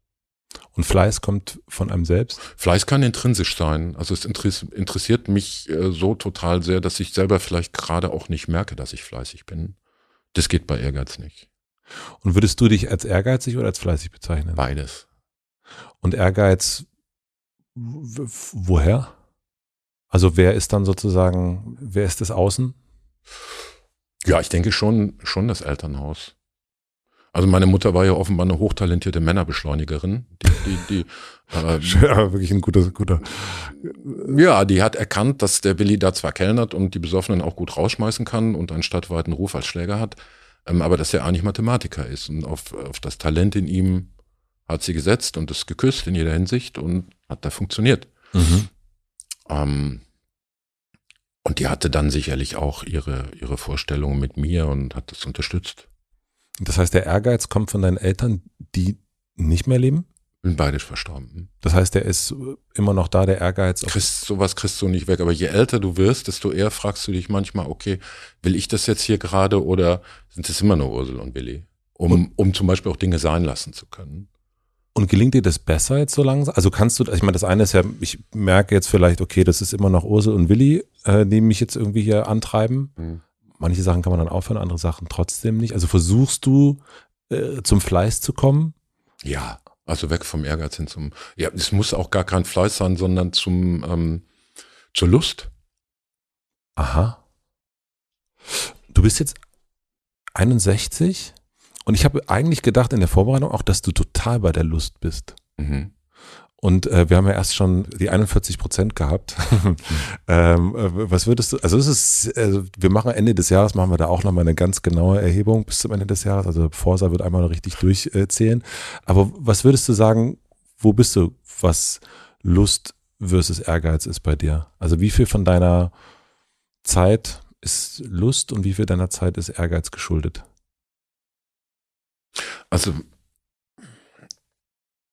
ich bin kein Künstler. Ein Künstler ist ja jemand, der, der sein inneres Kind durch all diese Jahre und Jahrzehnte und Erlebnisse ähm, so behütet hat, dass es in einem bestimmten Aspekt immer noch ganz neugeboren ist und sagt, ach, guck mal, die Blätter, die mhm. kann ich mir jetzt drei Stunden angucken. Mhm. Oder die Sonne, kann schreckliche Angst haben, obwohl da nur irgendwo eine Tür zugefallen ist. Oder so. Und das, das kann ein Künstler in sich bewahren. Das ja. hat einen hohen Preis. Viele halten diese hohe Sensibilität nur aus, indem sie ja zum Beispiel alles andere mit Drogen zu clustern müssen oder whatever. Also da bin ich schon eher Spießer und maximal Kunsthandwerker. Ähm, aber im Laufe der Jahre habe ich mir gedacht, Mensch, da war doch vieles fremdgesteuert damals dran. Und lass das mal weg. Mhm. Und reicht dann, lass das mal weg? Oder was brauchst du dann noch, um es dann wirklich sein zu lassen? Also zum Beispiel sagen, ich habe das jetzt eine Zeit lang gemacht, es interessiert mich nicht mehr. Das ist ja unter kommerziellen Gesichtspunkten falsch. Ich habe das jetzt eine Zeit lang gemacht, das ist erfolgreich, das mache ich weiter.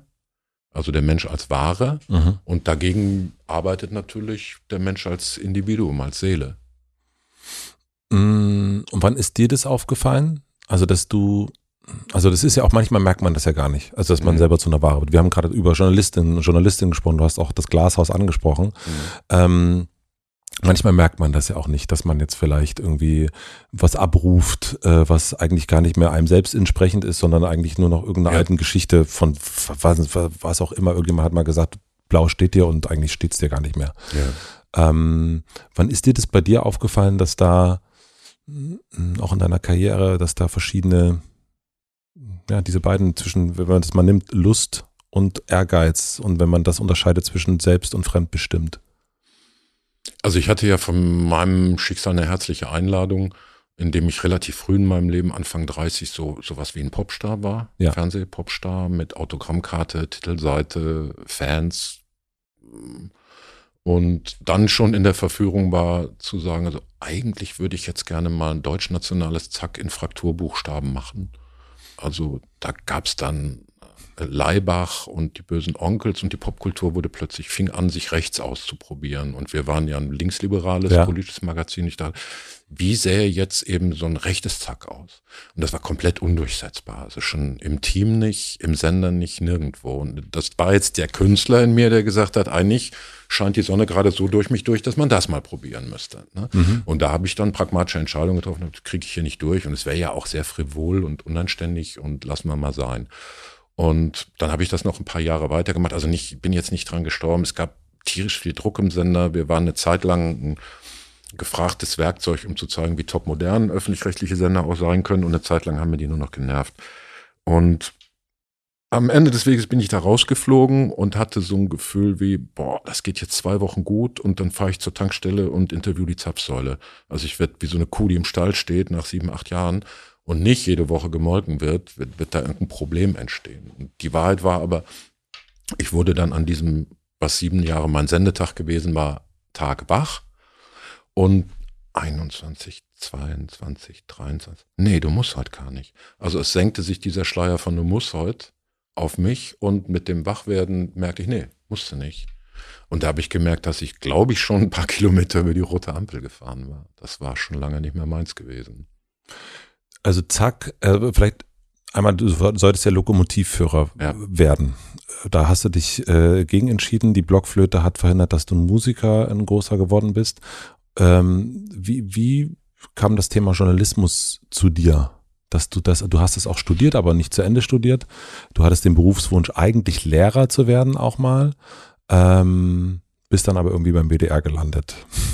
Äh, ganz klassisch, Schülerzeitung. Ja. Ähm, große Vorliebe zu Deutsch oder mhm. zur Sprache, zum Umgang mit ja. der Sprache. Ähm, so. Felberter Zeitung, dann von der Schülerzeitung zum, zum, zur örtlichen Lokalzeitung. In Dortmund weiter bei der Zeitung und dann über Studium, Radio und später Fernsehen. Und zwischendurch war ich mal noch ein halbes Jahr bei einer, bei einer Firma, wo ich Kamera und Schnitt gelernt habe. Oder praktiziert, nicht gelernt. Und wolltest du jemand sein, dessen Namen man sozusagen in äh, Anfangsbuchstaben auf Bierdeckeln schreibt oder wolltest du jemand sein, dessen Gesicht auf dem Bierdeckel ist? Ja, erwischt. Also viel später schrieb mein Kollege in so einer Reportage über, über dieses Magazin Zack, das wir da machten, ähm, und apostroph, apostrophierte mich als Frontmann. Das mhm. war ein, natürlich eine Live von dem Frontmann von der Band, deren Frontmann ich nie geworden war, weil Blockflöte, Klavier, Dankeschön. Ähm, und aber sicherlich ist das Konzept dann da auf eine Fernsehsendung übertragen worden. Also bis dahin gab es da strenge Sozialkundelehrer, die der Redaktion liegen Unterlagen vor, lange was vorgelesen haben und ich habe halt ähm, als ein Vertreter meiner Generation da so etwas wie den Moderator performt. Man hat dich auch als Schandmaul der Nation bezeichnet. Oh das kannte ich noch nicht. Ja. Nur Spott und Hohn für Gottes Sohn. Wir hatten immer offenen Bürgerkrieg mit der katholischen Kirche. Was hat dir diesen Huspe gegeben, da so frech zu sein und eben nicht sozusagen Sozialkundelehrer, der da so steif davor sitzt. Also wenn man sich so ein bisschen im äh, Internet verlaufen will, dann kann man das mal eingeben bei YouTube und es ist tatsächlich, obwohl das ein bisschen grau ist, wenn man das sich anguckt und so weiter, aber du bist wahnsinnig fesch und du bist auch wirklich teilweise sehr, sehr frech.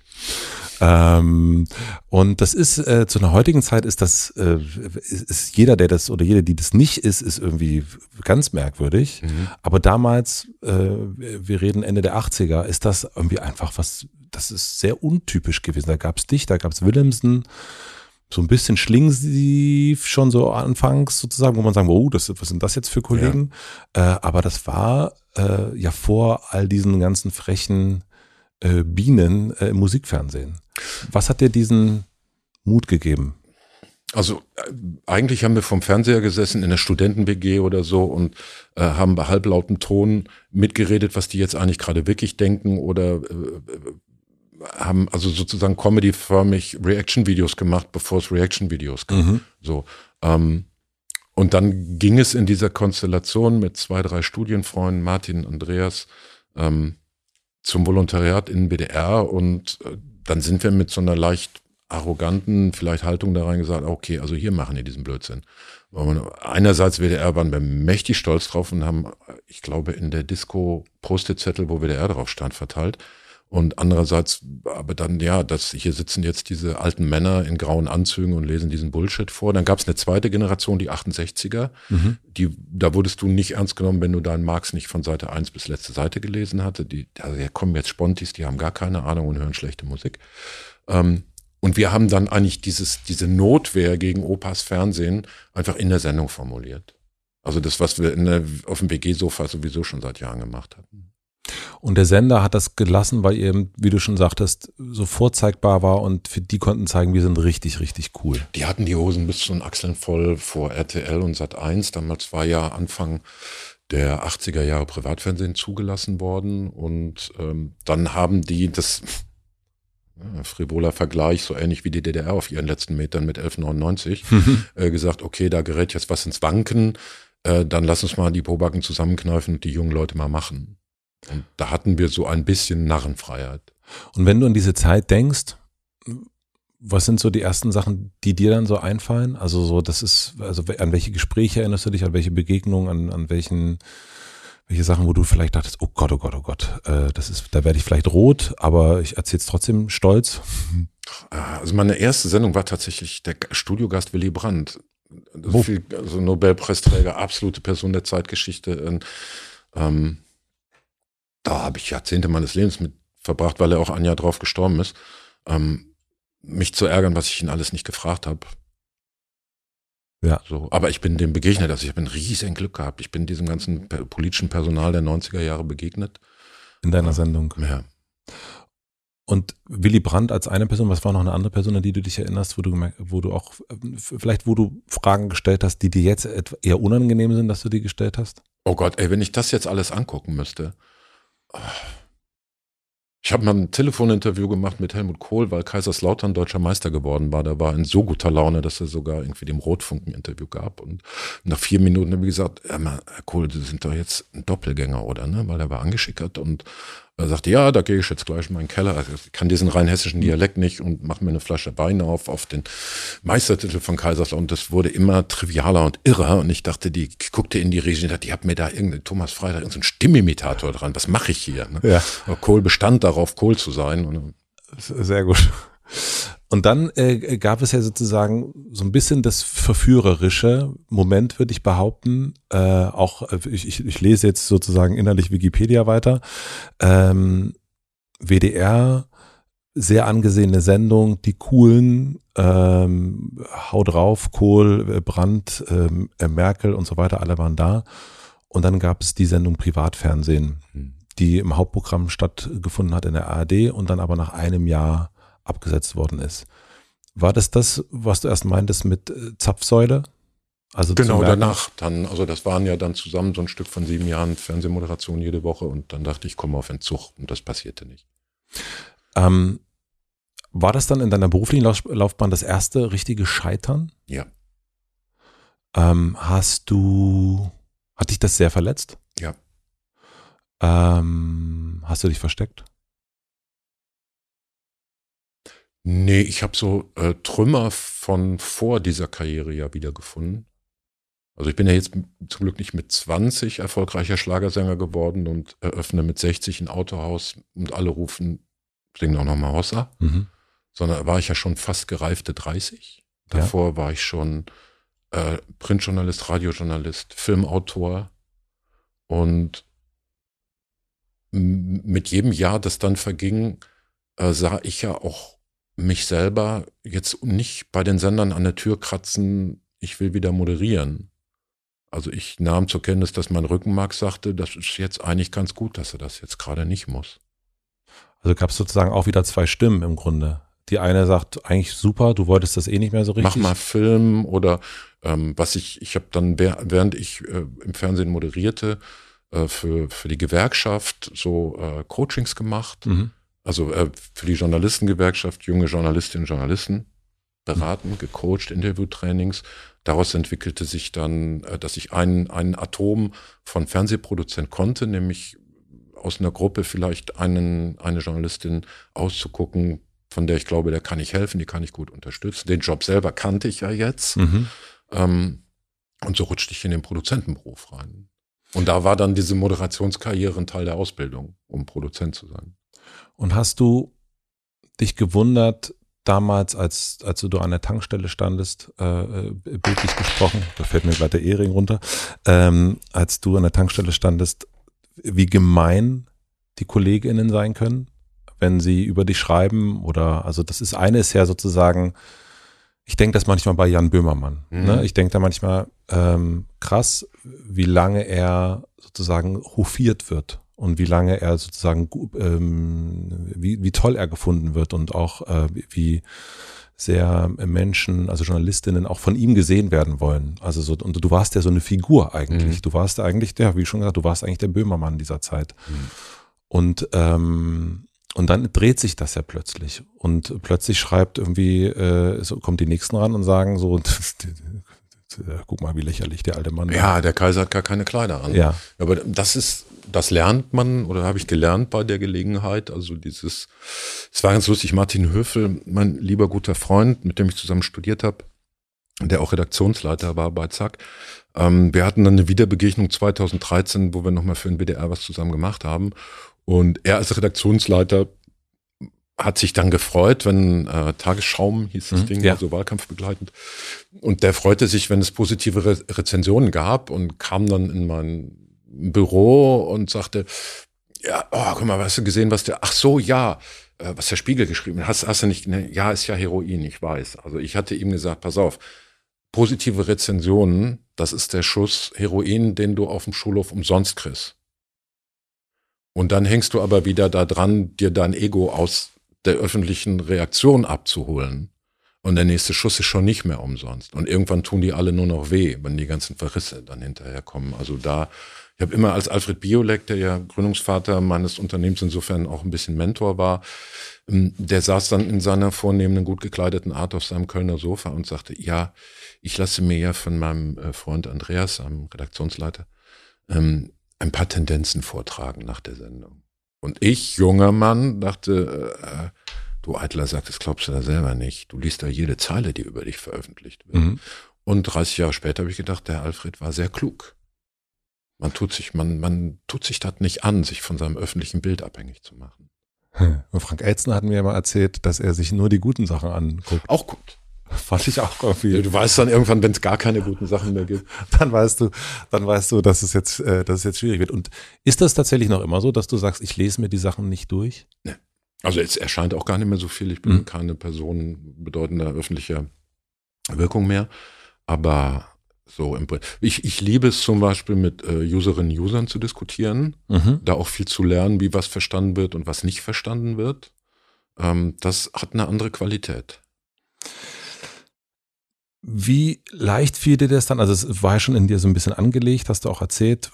Ganz viele Sachen waren vorher schon da und die hast du wieder zurückgeholt. Wie leicht fiel dir das über die Jahre, diese Produzententätigkeit äh, aufrechtzuerhalten? Weil es ist ja das eine, du hast ja dann diese Sendung gemacht, die äh, oder beiden Sendungen sieben Jahre vor der Kamera, äh, mal frech, mal weniger frech, mal gab es Ärger von der Kirche, mal weniger Kirche, aber das ist ja eigentlich relativ sicher. Man geht jede Woche ein paar Mal dahin und macht seine Sendung. Wenn du Mhm. Produzent bist, dann läuft eine Sendung mal total super, dann läuft eine andere Sendung wie totale Kacke, dann gibt's irgendwie den Sender, da gibt's das Publikum, da gibt's den Moderator, da gibt's irgendwie, das ist ja ein, wenn man das so lange macht und so wirklich verschiedenste Sachen, wie du sie gemacht hast und eben auch mit, äh, äh, wie, wie ist die eine Sendung raus aus den Schulden, eine riesen Erfolgssendung und dann ein paar Jahre später eine Sendung, wo du selber mal gesagt hast, guckt keine Sau.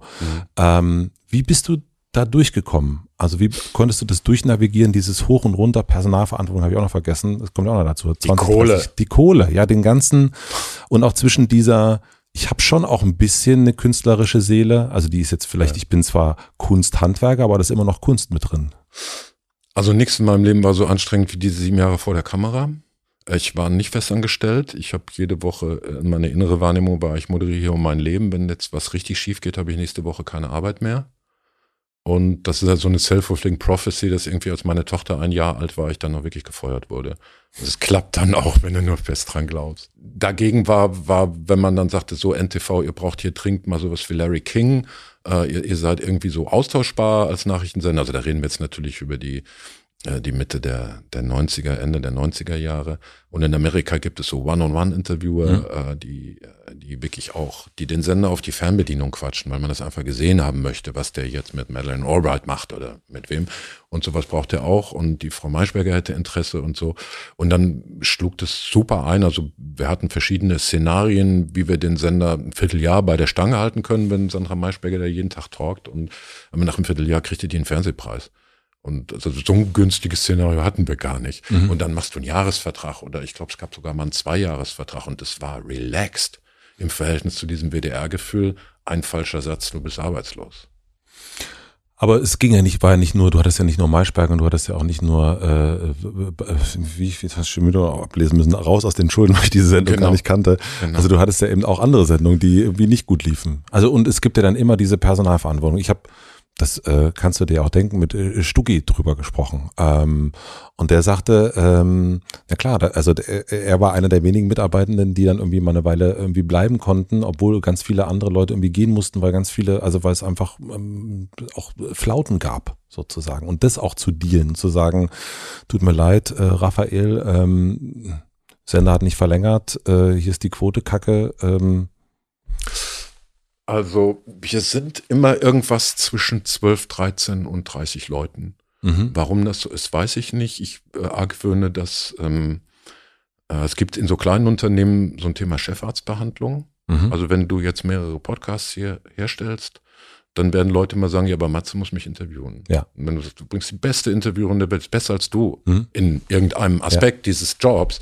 äh, wenn die, so, und das Chefarzt ja. Problem habe ich natürlich, weil ich anders als andere Produzentinnen und Produzenten halt vorher mal prominent war. Also, ja. Ah, die Pro Bono, das ist der Körperzustand, wollen wir aber auch. Ja. Oder so. Das mag eine Wachstumsgrenze sein. Ähm, meine wahre Theorie ist, dass ich mit meiner Tochter im Neandertal-Museum war. Und da erzählt wird, dass die, die, die ursprüngliche Darreichungsform des Homo sapiens sind Sippen von 25 Menschen. Darüber fangen die an, sich umzubringen und darunter fangen sie an, beim Nachbarn Frauen zu klauen. Also es, irgendwie ist der Sozialverband, diese kleine Familie, wohl am stabilsten. Interessante These. Ähm, wir haben, also sagen wir mal so, wenn es im Journalismus Transfersummen gäbe, wäre die Taz ein Weltkonzern. Mhm. Und wir haben, wir sind ja nicht ein moderatorengeführtes Unternehmen, also wie Anne Will oder Maischberger oder äh, Frank Blasberg oder you name it, wo im Prinzip Moderatorin, Moderator sagen kann, wenn du mich, den Star haben willst, kauf das bei meiner Firma. Ja. Das, was wir machen, Politik und Zeitgeschehen, ist bei den öffentlich-rechtlichen die Kronjuwelen. Da machen sie sehr viel selber. Also weder müssen sie meine Firma beschäftigen, weil wir die Top-Moderatorin mitbrächten, noch weil sie es nicht selber könnten. Die beschäftigen uns nur, wenn wir es irgendwie besser können. Und in dieser Nische ist es so, dass wir ein Farmteam sind. Also Leute gerne von uns dann zu Anne Will, zu Sandra Marschberger, zu whatever hinspringen. Und ich, obwohl wir diesen Wellengang auch haben, mal viel zu tun, mal weniger, mal großer Erfolg, mal nur Fernsehpreise, ähm, ich habe wenig mit Kündigung zu tun. Ich habe mehr zu tun mit, jo, war fünf Jahre bei uns, war eine geile Zeit, vielen Dank, jetzt suchen wir den Nachfolger. Das heißt, es ist gar nicht so hoch und runter gegangen, wie ich das vielleicht denken würde. Nein, wir hatten, wir hatten eine Phase im Unternehmen bis, bis äh, vielleicht 2010. Das war diese Zeit mit äh, Raus aus den Schulden, der große Deutschtest bei RTL, wo wir, wo wir viele kommerzielle Erfolge gehabt haben. Da war ein Freund und Geschäftsführer bei uns, der inzwischen leider verstorben ist, der von RTL kam und ne, der, diese, diese idealtypische RTL Präambel des dortigen Bertelsmann Grundgesetzes äh, wenn die Quote gut ist, haben wir nichts gegen Qualität. Mhm. Und das verheiratete sich super gut mit meinem, äh, ich bin eigentlich voll Nerd und ob mhm. das jemand guckt, ist mir oft auch egal, weil ich es so geil finde. Mhm. Das, das war eine Zeit, wo wir halt dann in diesem, in dem Zusammenwirken äh, äh sehr kommerziell erfolgreich waren. Mm, und dann hat mir äh, Stuttgart Bach eine Geschichte erzählt, die ich sehr lustig fand. Ähm, was heißt lustig? Ich fand die schön. Und er erzählte mir, ich hoffe, ich kann das jetzt einfach so weitertragen, aber ich mache es jetzt mal. Der erzählte, naja, es gab dann irgendwann in deiner Firma, gab es gar nicht mehr so viele Leute, aber ihn. Mhm. Und ähm, er hat einfach äh, während der Arbeitszeit Soloalbum geschrieben. Das stimmt. Und, äh, und es ist auch nicht so gewesen, dass du das nicht mitgekriegt hättest, sondern du hast es irgendwann mitgekriegt, hast ihn angesprochen, hast nur gesagt, du übrigens, äh, du schreibst, äh, speicher das mal anders ab, äh, weil so können es alle mitlesen. Also du hast so ein bisschen, obwohl jetzt nicht gerade irgendwie total viel los war, ähm, hast du noch sozusagen, und, und du hast gemerkt, dass ein Mitarbeitender irgendwie jetzt nicht unbedingt dem Auftrag seines Arbeitsvertrags nachkommt, hast du sein erstes Buch schreiben lassen. Warum hast du das als Chef gemacht? Die Geschichte gibt mir recht. Die Geschichte gibt dir total recht. Also die Geschichte gibt natürlich, äh, gibt ihm auch ja. recht. Allen Beteiligten gibt diese Geschichte recht. Aber ich glaube, es gibt ja so ein paar Menschen, da zähle ich mich auch dazu. Ne? Also so, für mich arbeiten Leute oder in unserer Firma arbeiten mhm. Leute und dann gibt es natürlich manchmal die Situation, wo man denkt, also was macht eigentlich Knut so den ganzen Tag? Mhm. Ähm, und, ähm, und, und also es gibt sicherlich so eine Knutgrenze, ähm, sorry Knut, ähm, wo ich nicht mehr, wo auch aufgrund einer bestimmten Größe sind wir wieder bei dieser Neandertaler-Sippe, ich nicht mehr mitkriege, was sie eigentlich machen. Ja. Und ich bin ähm, ungeeignet, ähm, meine Mitarbeiterinnen und Mitarbeiter zu kontrollieren. Ich bin sehr angewiesen darauf, intrinsisch motivierte Kolleginnen und Kollegen zu haben und versuche natürlich auch zu erkennen, will der wirklich was? Hat die einen Plan, hat die ein Ziel? Kann ich die laufen lassen? Und ähm, ich sage halt nicht so gern, lass das und ich sage lieber, jo, hau drauf, mach noch einen mehr. Mhm. So, in dem Sinne ist natürlich, war natürlich, also Benjamin einfach ein unglaublich liebenswerter Mensch, mhm. äh, dem ich, auch wenn ich gewollt hätte, glaube ich, nichts abgeschlagen hätte. Und ähm, der sagte, ja, ich schreibe da jetzt so ein Buch. Ich hatte ja sonst nichts zu tun. Das war tatsächlich, da waren wir noch sieben Leute, das mhm. war nach dem Rauswurf bei der ARD. Und dann ging, die Regisseurin ging zu Sabine Christiansen und drei Redakteure gingen zurück in BDR und, und, und warum soll der sich hier langweilen? Also er hat, während wir noch sendeten, damit angefangen und war halt liebenswert. Und würdest du, wenn ich, wenn wir uns jetzt besser kennen würden und ich würde dich äh, irgendwann anrufen und sagen, ähm, Friedrich, du machst das ja schon ganz lang und ich brauche mal hier deinen Rat, weil ich habe hier diesen Knut. Ähm, würdest du dann sagen, lass mal den Knut, lass den einfach machen. Das wird schon, also wenn du den magst, lass ihn einfach machen. Das ist schon okay. Also Knut wäre einer, wo du nicht weißt, was der tut, oder du mit der Zeit siehst, der, der tut nichts. Nee, der, ich weiß nicht, was er tut. Also so ähnlich wie, wie, wie Stuckrad. Du merkst irgendwie, der macht eigentlich nicht, also der arbeitet auf jeden Fall nicht auf dem neuen Projekt und denkt sich jetzt nicht neue Formate aus oder irgendwas, sondern der schreibt ja eigentlich munter seinem, seinem Blog oder seinem Buch. Ja. Ähm, und du findest den aber nett, oder ich finde den in dem Fall nett und ähm, und aber natürlich weiß ich, also richtig, also ist jetzt auch nicht ganz fair gegenüber den anderen Mitarbeitenden, dass hier der eine, der Knut, irgendwie schreibt hier seinen Roman und alle anderen äh, müssen so richtig äh, arbeiten, äh, müssen so richtig arbeiten. Ja. Also würdest du das durchgehen lassen an meiner Stelle? Die, die, ja, ich würde immer, wie gesagt, ich bin kein guter Chef. Ich halte mich nicht für in der Hinsicht einen guten Chef. Ich würde versuchen rauszufinden, wo bei dem Menschen wirklich Druck dahinter ist. Was ist der? Mhm. Also schreibt er das jetzt, weil er, weil er meint, er kann das hier eigentlich nicht oder das macht ihm keinen Bock. Ist der dann eigentlich glücklich mhm. mit der Situation, irgendwo zu sitzen, wo er das verheimlichen muss, was er eigentlich gerne machen will?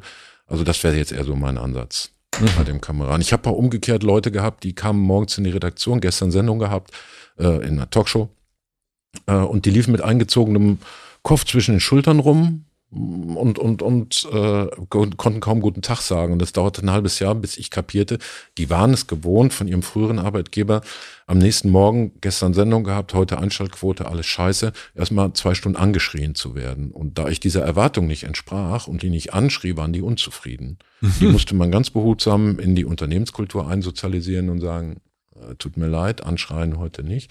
Die sind auch irgendwann wieder gegangen. Weil die das eigentlich auch brauchten ein bisschen.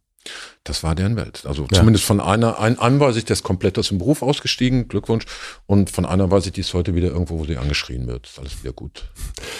Du hast es erst schon erzählt, dass du so ähm, gecoacht hast und dass du so, wenn du, wenn du viele verschiedene Journalisten, Journalistinnen vor dir hattest, so ein bisschen die, die, die das Trüffelschwein warst und wusstest, ähm, ähnlich wie mit den ähm, Nachrichten, was wir erst hatten, dass du so ganz gut darin bist, so Sachen zu spotten. Und ähm, jetzt äh, hatten wir das ja schon so ein bisschen, ne, wenn man so dich, sich anguckt, welche Menschen mit dir gearbeitet haben, von Bauerfeind, Krause, Harpe Kerkeling, wen haben wir noch? Ähm, wir haben Böhmermann, wir haben Karin Mioska, Karin Mioska, Sandra Maischberger. Aber to cut a long story short, also ich bin ja alleine im Fernsehen jetzt über 30 Jahre, das schaffst du gar nicht nicht irgendwann mit vielen gearbeitet zu haben. Ja, aber das sind schon, wenn man sich bei dir auf der Pro Bono-Seite mal umguckt, das ist schon, das sind schon richtig krass viele. Mhm. Also es ist auch schon richtig, das muss man, also es ist schon beeindruckend. Und wie gesagt, du bist bei mir hier auch immer wieder auf in so, ja, Küppersbusch, wieder Küppersbusch, was, und da habe ich mich gefragt, worauf du schaust. Also wenn du dann, äh, also du hast ja äh, absolut ein Gespür dafür, offensichtlich, dass da Menschen sind, die da könnte irgendwas sein. Also was sind so deine, worauf richten sich deine Antennen? Also wie meine weise Lebensgefährtin sagt, ähm, kein Widerstand. Ähm, wenn jemand von sich aus eine gewisse Dynamik, ich will was, ich kann was, mitbringt, ist es ja wesentlich klüger, den zu unterstützen, als jetzt jemandem irgendwas reinzudrücken, was der vielleicht gar nicht will und was in ihm gar nicht drin ist. Die Aufgabe des Produzenten ist meines Erachtens immer, demjenigen, derjenigen alles aus dem Weg zu räumen, was stören könnte. Und da ist es sehr hilfreich, wenn der, die dasjenige auch was will. Mhm. Und ja, wenn man äh, ohne zu viel Küchenpsychologie, einschließlich all der Risiken, Fehleinschätzung zu betreiben, sozusagen die resultierende aus der Gegenwart zieht. Also ich, ich sehe jemanden, ich sehe den Humor oder ich sehe, wie der so im Alltagsgespräch, ich sehe, wie neugierig oder nicht neugierig der ist, wie gern der ähm, Menschen dazu bringt, ihm zuzuhören und rechne das hoch. Oder ich sehe einen Komiker und denke mir, der hat eine Tiefe, die kommt in seinem Programm überhaupt nicht vor. Mhm. Sowas. Das heißt, also wenn jemand, also du guckst, äh, wenn da so 20 Leute vor dir sehen, äh, stehen und die bei dir arbeiten oder mit denen du irgendwie zu tun hast, du gehst eigentlich immer auf, auf die Person vor allen Dingen zu, die dir auch schon entgegenkommt. Und die, wo du das Gefühl hast, ah, ähm, ja, die will was. Eigentlich muss es von der anderen Person kommen. Es ist gar nicht, also du nimmst eigentlich nur an und guckst, dass du den, äh, den dann Raum gibst und dass du ein bisschen freiräumst. Und ich verstärke Vorhandenes. Mhm. Ich mache vielleicht Menschen auf, äh, auf, auf Fähigkeiten. Aber es gibt, es gibt auch die banale Version, da steht dieser äh, Schlags Böhmermann damals noch sehr jung vor mir und sagt, Sauerei, meine Freundin hat einen Fernsehpreis bekommen in der Redaktion, wo sie ist. Und das ist jetzt eine Schieflage, ich brauche einen Fernsehpreis.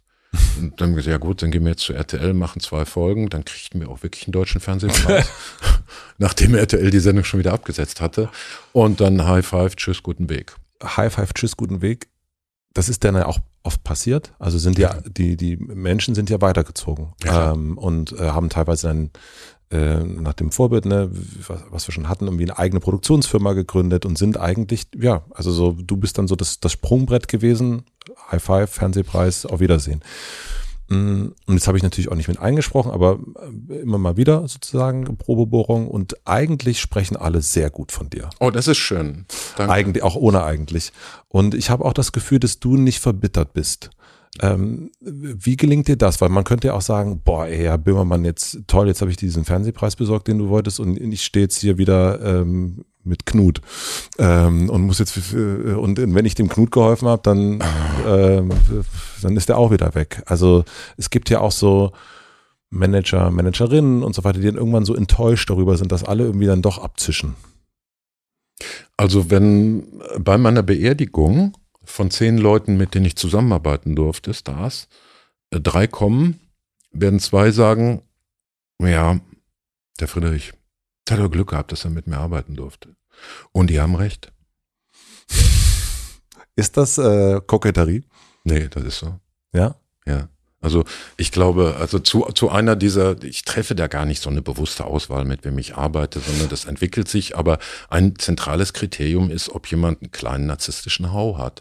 Das kann man auch freundlicher formulieren, aber ähm, wenn ich möchte, dass drei Leute sagen, Friedrich, du hast mein Leben bereichert, werde ich Klempner und repariere das Klo. Da tue ich denen wirklich was Gutes. Wenn ich aber meine, das müssen zwei oder drei Millionen sein, muss ich ein bisschen speziell sein. Normal ist der Klempner. Das musst du mir nochmal mehr erklären. Das habe ich jetzt nicht. Also da habe hab ich jetzt. Wenn ich da, die ich Zustimmung hab, ich hab, ich, und Unterstützung, das Schulterklopfen und das Hosianna äh, nicht von zwei, drei Leuten, die vielleicht zufriedene Kunden von meinem Kartoffelversand sind, sondern von zwei bis drei Millionen Leuten brauche, muss ich ein bisschen speziell sein.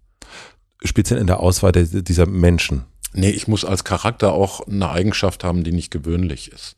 Ah, du, ach so, okay, du also meinst, ich, ich habe irgendwo ein echt hohes Liebesbedürfnis und da red, also ich, offensichtlich, du, du guckst an ein Gesicht, was noch ein bisschen Fragezeichen hat. Also da reden wir von den sogenannten Stars, die bei dir mit dir gearbeitet haben. Das heißt, also ja, also ja, reden wir da in dem äh? Um, um vor einer Fernsehkamera, wo ich tendenziell sage, das mache ich nicht, um unerkannt zu bleiben, ja. sondern eine möglichst hohe Reichweite, jedenfalls in früheren Generationen zu erzielen. Um das zu wollen, brauchst du doch in der anderen Waagschale irgendein Defizit. Ja. Ja, sonst setze ich mich nach Hause, schreibe ein Buch und sage, das ist echt tolles Buch, da steht alles drin. Ich konnte mich ausdrücken, ob es einer liest, vielleicht mein Freund, vielleicht meine Freundin. Aber wenn ich sage, nee, es wäre schon cool, wenn zwei, drei Millionen mich geil finden, dann habe ich irgendwo ein zwei, drei Millionen tiefes Loch in mir, aus meiner Kindheit vielleicht oder woher auch immer. Okay. Und dann könnte man ja aber auch sagen, ich versuche dir zu helfen, dieses Loch zu füllen. Ja. Oder man sagt, ich verstärke das und gucke, äh, gucke ob NTV möchte, äh, äh, ob NTV oder, oder RTL und so weiter, die eine Sendung geben. Und du hast dich sozusagen für diesen Weg entschieden, zu sagen, ich versuche diesen Menschen zu helfen. Und du hast denen ja oft auch geholfen. Wie schon gesagt, gerade der will den Fernsehpreis, du besorgst denen im Grunde den Fernsehpreis. Und dann geht er aber weiter. Mhm. Und das aber zu schaffen, ohne verbittert zu werden. Und die sitzt ja niemand vor mir, wo ich denke, der ist jetzt aber wirklich äh, megamäßig verbittert, äh, sondern der hat eigentlich Lust, neue Leute kennenzulernen und so weiter und so fort. Also wie ist dir das gelungen, nicht verbittert zu werden oder anders, vielleicht ist die Frage auch zu, zu blöde. Nee, ich verstehe, also die, der Moment ist auch so. Also wenn du denkst, jetzt nimmt er auch noch die Schreibmaschine und die Radiergummis mit. Ja. Ähm, das ist, weil, weil man immer, man tritt in eine persönliche Beziehung ein. Ja. Also im Grunde inzwischen eher äh, bevatere ich die. Mhm. Und ähm, im, Grund, im Grunde muss ich ja für jede Redaktionssitzung müsste ich als Berater ein Honorar nehmen. Ja. So, aber ich bin der Produzent und sage, das ist Teil der Dienstleistung meines Unternehmens, dass hier der Künstler äh, je, oder der, der Journalist, die Journalistin jede Art von Unterstützung bekommt, die er sich es wünscht. So. Und das passiert auf einer persönlichen Beziehung. Und dann ist aber der Moderator, die Moderatorin sagt eines Tages, ich bin jetzt aber doch nur Geschäftsmann. Vielen Dank, dass du geglaubt hast, wir wären in einer Freundschaft, weil ich gehe jetzt weg. Ja. In dem Moment, wo das passiert, ist es auch nicht so schön. Ja. Aber in der Summe habe ich, äh, ich Heiner Bremer 13 Jahre produziert. Äh, irgendwann hätte ich, also ich habe nie gesagt, weißt du was, wäre gut, wenn du den mal einen anderen Produzenten suchst, oder ich habe dir nichts mehr zu sagen oder du nervst oder so. Ja. Den Moment hat es niemals gegeben. Aber ich habe sehr befriedigende Arbeitsbeziehungen mit vielen Kolleginnen und Kollegen gehabt. Und ist das für dich dann so geworden, dass du jetzt einen professionelleren Blick hast? Ähm, also, dass du sagst, okay, jetzt sind jetzt von den 15 Leuten, mit denen ich mal gearbeitet habe, die sind jetzt irgendwann äh, äh, im Hauptprogramm und mit voll mit Fernsehpreisen, die wissen gar nicht mehr wohin. Und am Anfang ist man, das weiß ich noch bei den ersten Mitarbeitenden hier bei uns, wenn die gekündigt haben, das war, als hätte eine Freundin Schluss gemacht. Also Für dich? Fürchterlich. Weil es doch eine Familie ja, dann ist. Genau, und mittlerweile habe ich aber ein distanzierteres Verhältnis. Mhm. Da gibt es sozusagen, wenn jetzt jemand kündigt, dann sage ich, das ist auch super schade und wir werden jemand Neues finden. Mhm. Ähm, und das ist nicht abgebrüht, aber so ein bisschen, ja, die Distanz ist einfach ein bisschen größer geworden. Und ah. verfolgst du, was aus denen wird? Ja, ja klar, absolut. Und bist du stolz? Ja, voll. Ja, ja. Also manche, wenn es so, wenn es so, ähm, es gibt auch, es gibt auch Menschen, wo ich sage, ach, da habe ich einfach gar nicht so viel mit zu tun gehabt am Ende. Mhm. Dann ist es so, dann kriegt man das so mit, ach so, ja, stimmt. Also, aber auf jeden Fall stolz, ja klar, mhm. definitiv. Ja. Und so ist es bei dir auch? Okay. Ähm, aber von denen gegangen sind und zu den neuen hast du da ein distanzierteres Verhältnis?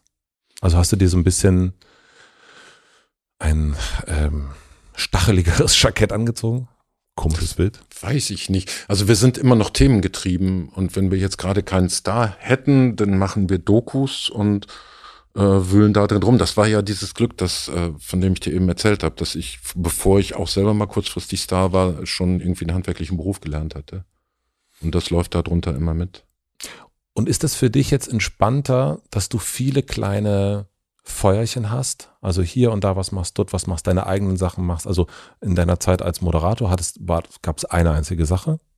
Und jetzt, wenn man so guckt, was ihr so macht, was du so machst, ist das ja wirklich so richtiger, also äh, Gemischtwarenladen in verschiedenen äh, kleinen Dosen. Es gibt kein großes, es gibt nicht den Fernsehturm, sondern es gibt viele, äh, viele kleine Sehenswürdigkeiten. Und ist das für dich auch entspannter, dass es so ist? Also Corona war, 2020 war ein echtes Drecksjahr. Da haben wir, das war schlimm, weil wir nicht produzieren konnten und äh, zugleich die Mannschaft beieinander gehalten haben. Dann zahlst du halt einfach mal 15 Gehälter mal zwölf Monate vom Sparkonto. Mhm. Zugleich darf ich jetzt im fortgeschrittenen Lebens- und Berufsalter ähm, einen kompletten Umbruch meiner Branche erleben. Ähm, wir sind jetzt im Fernsehen hingelaufen, weil das einfach Nummer eins war. Ja. Ähm, und heute, ich gucke kein Fernsehen mehr. Also ich schieße mir das aus Mediatheken zusammen, was ich meine, sehen zu wollen und zu müssen. Und ich merke, dass diese Amalgam-Zielgruppe, also die, die, ähm, die mitkriegt, hier ist was Neues, hier ist was Interessantes, das wird was, die guckt kein Fernsehen mehr. Die gucken Internet. Genau. Ja. Ne? Und für jemand, der eher entwicklungsorientiert Fernsehen gemacht hat, immer wie ich, ist also ein Medium, in das du Innovationen und geile Ideen und neue Antworten hineinstellst, wo sie garantiert keiner bemerkt, mhm. uninteressant. Ja. Das heißt, ähm, dass dann Kurt Krömer äh, in das neue Format oder das Schick Krömer in, bei YouTube funktionierte, das wäre im RBB gutiert worden, die hätten sich gefreut, aber kriegt keiner mit, weil mhm. die unter 35-Jährigen sind weg. Inzwischen sind nur die über 35-Jährigen. Lange Rede, kurzer Sinn. Ich kann jetzt äh, ähm, nochmal praktisch so, so einer Wildwestzeit beiwohnen, mhm. mitgestalten. Und das sind schon reichlich Geschenke für eine Berufslaufbahn. Diese Menschen, die da bei dir arbeiten oder gearbeitet haben, ob das jetzt, nimm mal die Stars sozusagen, also die Menschen, die dann vor der Kamera stehen und, ähm, und, und dann und jetzt sozusagen immer noch ja eigentlich in dieser, vor allen Dingen noch in der Fernsehwelt sehr aktiv sind. Hm, was hast, das ist, ich meine das gar nicht so eitel, ähm, aber du hast denen ja auch was beibringen können. Deswegen, also wenn man sich mit denen unterhält, dann reden die, reden die gut von dir. Mhm. Ähm, was würdest du sagen, kannst du diesen Menschen oder konntest du denen beibringen? Ich meine, dass ich, äh, dass ich die gespiegele und sage, ich, äh, ich finde das und das toll an dir, hier und hier. Äh, weißt du das über, eigentlich über dich, dass du das kannst oder dass das auf andere ganz stark wirkt? Wollen wir mal gucken in der Sendung, ob wir das zum Tragen bringen können. Es gibt auch Fälle, wo ich sage, du bist so geil, wir müssen mal was in die Sendung machen, wo du echt scheiße aussiehst. Sonst wirst du kalt, wenn dir alles gelingt. Mhm. So. Also ich, wie, eigentlich dann doch wie ein Freund. Ich sag, weißt du eigentlich, wie lieb ich dich habe? Und dadurch das Verstärken. Ja. Und hast du das Gefühl, dass das die Menschen sonst zu wenig gesehen haben? Also ich meine, du hast ja jetzt eigentlich sozusagen in der, in der Jetztzeit, wenn du die, die Kommentarleiste anguckst, dann schreiben, gibt es ja ganz viele Trainer und Trainerinnen mhm. und die genau wissen, äh, das hast du super gemacht, das hast du scheiße gemacht, wie kann man denn sowas sagen? Mhm. Äh, ich habe dich so lieb, du bist der Größte, du bist der Beschissenste. Das ist ja alles voll damit. Mhm. Ähm, glaubst du, dass die Menschen trotzdem noch sowas brauchen? Also so ein, äh, eher so eine Person, die das dann sagt? Ja, also nicht, nicht eine bestimmte Person, aber vielleicht eine, die spiegeln kann, die eine gute Wahrnehmung hat ähm, und deren Beobachtungen auch zutreffen. Und dann habe ich ja das Glück, dass ich das selber mal war mhm. und meine, das Mögliche vom Unmöglichen scheiden zu können. Also diese, die politische Moderatorin, die sich ärgert, dass sie mit egal welcher Frage bei Olaf Scholz abgleitet oder die das Gefühl hat, sie gleitet bei ihm ab, weil der immer das alles so runterbrammerbasiert und kleinschneidet und ähm, wo ich dann sage, jetzt guckst du dir nochmal an, du hast viermal nachgefragt. Mhm. Auch äh, Slow Joe in the Last Row hat gesehen, du hast ihm sehr deutlich gemacht, dieser Kanzler möchte nicht antworten in Vanille, Karamell, mhm. Schokolade und Nuss allen Geschmacksrichtungen. Und das war das, was du da leisten konntest. Und dass du die, die vierte Nachfrage so höflich und nett wie die erste gestellt hast und dir nicht den Waschkorb, die unterbricht immer, eingefangen hast, sondern eigentlich ähm, das Publikum überzeugt hast, die versucht es echt, die gibt auch nicht auf, auch nicht als der Kanzler langsam unwirsch wird. So, ne? So mhm. guckst du dann vielleicht zusammen ein Interview an und sagst, okay, Nächstes Mal fragen wir fünfmal nach. Und Jeremy Paxman von BBC Newsnight hat alle Fernsehpreise der Welt bekommen, weil er mal eine Frage elfmal gestellt hat, hintereinander weg. Welche Frage war das? Das war die Frage an einen Minister, einen britischen Innenminister, ob er seine Mitarbeiter, äh, did you urge them, hieß die Frage.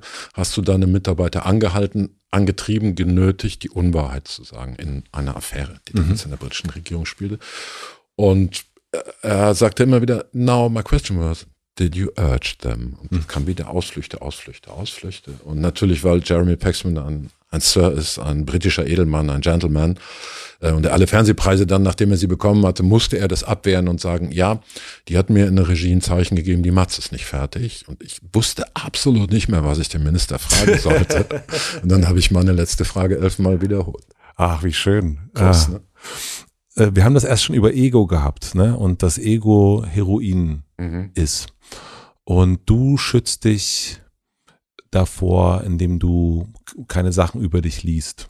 Mhm. Mm, jetzt sind deine äh, beiden Söhne, wo ja eine eine Tochter ist.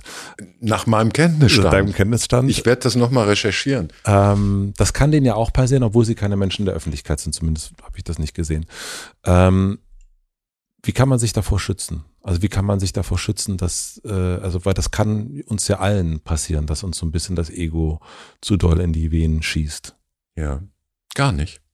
gar nicht. Also ich habe hab da eben drüber nachgedacht, weil du gesagt hast, dass ich für meinen Teil schön sage, ich schütze mich vor dem Heroin, aber eigentlich als Produzent andere Leute voll in die Drogen schicke. Ja, ja, also die, Ähm. du schickst die sozusagen in diese zwei Millionen, ja. Lieber Benjamin, es ist gut, dass du bis hierhin zugehört hast, weil ähm, ich weiß gar nicht, ob wir da einer Meinung sind, aber ähm, dieser junge Journalist, äh, alle Journalisten haben in ihrer Schublade den großen Roman liegen, ähm, der, der dann zeigen wird, das ist nicht nur ein Zeitungsschreiber, sondern das, der kann wirklich schreiben. Toll, Ja. Nobelpreis, Deutscher Buchpreis, geile Scheiße. Jetzt kommt jemand Anfang 20 daher und redet das nicht und, und, und, und tapeziert sich damit nicht seine 40 Jahre beim Grevenbräucher Anzeiger schön, sondern schreibt das Buch einfach. Da sind alle anfangs begeistert, joho, ein neuer Star. Und dann sind alle furchtbar böse, weil er hat ihre Lebenslüge enttarnt. Also schreiben wir Stuckrad jetzt kaputt. Und ich stand daneben und sagte, Benjamin, das ist das, was da gerade passiert. Die haben dich erst hochgeschrieben, weil sie sein wollten wie du und weil sie sagen, der ist ich und der und jetzt merken sie, oh, alle schreiben ihn hoch. Es gibt einen Hundewettbewerb, da heißt, wer beißt als erster? Wer schreibt denn als erster wieder runter? Und du hast ihre Lebenslüge gezählt. Und das hat nichts mit dir zu tun. Es gibt keinen Grund, traurig zu sein oder, oder zu sagen, ich kann kein Buch mehr schreiben oder was auch immer. Und daf- dafür, also über die Liebe hinaus, bewundere ich ihn auch, dass er diese Geschichte selber in seinem Leben widerlegt hat. Und dabei kann ich aber offenbar nicht helfen. Wenn jemand sagt, ich muss jetzt endlich die Show haben, wo ich den Fernsehpreis kriege oder acht Millionen Zuschauer oder so, ähm, dann kann ich sagen, pass auf, ich bin ein alter Mann, ich hatte das mal, es ist nicht so geil, Spaß dir doch, Mhm. weil das ist wieder, wie wir immer über Mitarbeiter gesprochen haben, das ist wieder, ich drücke auf das Talent drauf. Ja. Der will einfach, dieser Pilz will durch den Asphalt wachsen und ich werde draufdrücken können, wie ich will, er wird wachsen. Und dann kann ich besser sagen, ich begleite dich dadurch ähm, es, und sieh zu, dass du dir treu bleibst in der Nummer. Ich passe auf, ich versuche aufzupassen, dass du wirklich deinen Erfolg durch dich erzielst und nicht indem du äh, dich verkleidest, eine fremde Sprache redest oder Dinge tust, die deiner Haltung widersprechen. Das ist das, was ich auf dem Weg machen kann. Wenn jemand diese ballistische Kurve, ich bin der Größte und morgen bin ich der Arsch, unbedingt erleben will in seiner Biografie, kann, das stimmt. Das, da stehe ich daneben und kann nur, wenn es ein lieber Freund ist, sehr traurig sein, dass es passiert. Und glaubst du, dass man, mh, wenn das so ist, dass man da irgendwie, also helfen kann man wahrscheinlich nicht. Also man kann nicht sagen, jetzt hör auf, jetzt ist doch genug, du hast doch jetzt, gu guck mal bitte dein Badezimmer an, wie viele Fernsehpreise da drin stehen und oder wie viele Klicks oder wie auch immer. Also so Ja. dieses, ähm, es ist doch mal gut. Und dann gibt es sozusagen, ich habe, ähm, das ist ja immer die, die Geschichte, die, die man auch, äh, die ich auch immer wieder hier höre, ähm, ähm, ist natürlich für die Kinder. Äh, Ja. und, und für die das und für die das und das, das Ein Jahr das, mache ich es noch. ein Jahr mache ich es noch. Ähm, ähm, und man denkt sich, mhm, ich rufe dich an. Ähm, man kann nicht, man kann nichts tun wahrscheinlich, oder? Doch, man kann, man kann immer fragen, bist du das noch? Mhm. Also, ich habe einen Freund produziert, der einen äh, Migrationshintergrund hat. Sarah? Ich weiß nicht, wie der auf den Namen kommt. Ich versuche gerade erkennbar das anonym zu erzählen. Mann. In, in den ersten fünf Sendungen waren das spätestens zehn Minuten. Ähm, egal welches Thema, äh, äh, Rentenreform, äh, was auch immer, Corona, äh, landete auf der Achse Migration. Ja. Und ich konnte diesem Protagonisten, diesem Moderator eigentlich nur sagen, ich empfinde dich gar nicht so.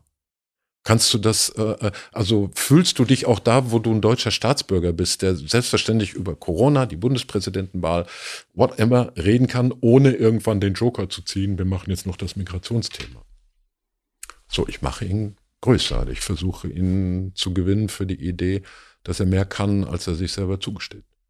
Also da geht es ja auch um eine Identifikation damit, oder? Also Ja, wenn das nicht passt, dann habe ich mich vertan und habe es falsch gemacht. Ja, aber so diese, diese Identif Identifikation, mh, also dass du auch als Mensch hast, ne? Also wenn man sagt, so ich identifiziere mich als Hotelier, ich Podcaster und ich bin nur diese, dieses eine. Und das ist natürlich auch das, was dich, und dann kann ich immer wieder darauf und so weiter und so fort. Und das ist ja auch das, was so, höre ich das so ein bisschen raus, sieben Jahre lang Moderator, der große Superstar, der, der Popstar. Und dann bist du ja irgendwann so, dann glaubst du das ja auch und vergisst eigentlich das, was vorher mal war, nämlich da waren ja schon viele andere Sachen da. Und deswegen ist dieser, dieses zu doll sich mit etwas zu identifizieren, mit dieser, mit der einen Sache zu identifizieren. Migrantischer Vorder- oder Hintergrund, Moderator, Podcaster, äh, Fernsehpreise, äh, Inhaber, Inhaberin. Mhm.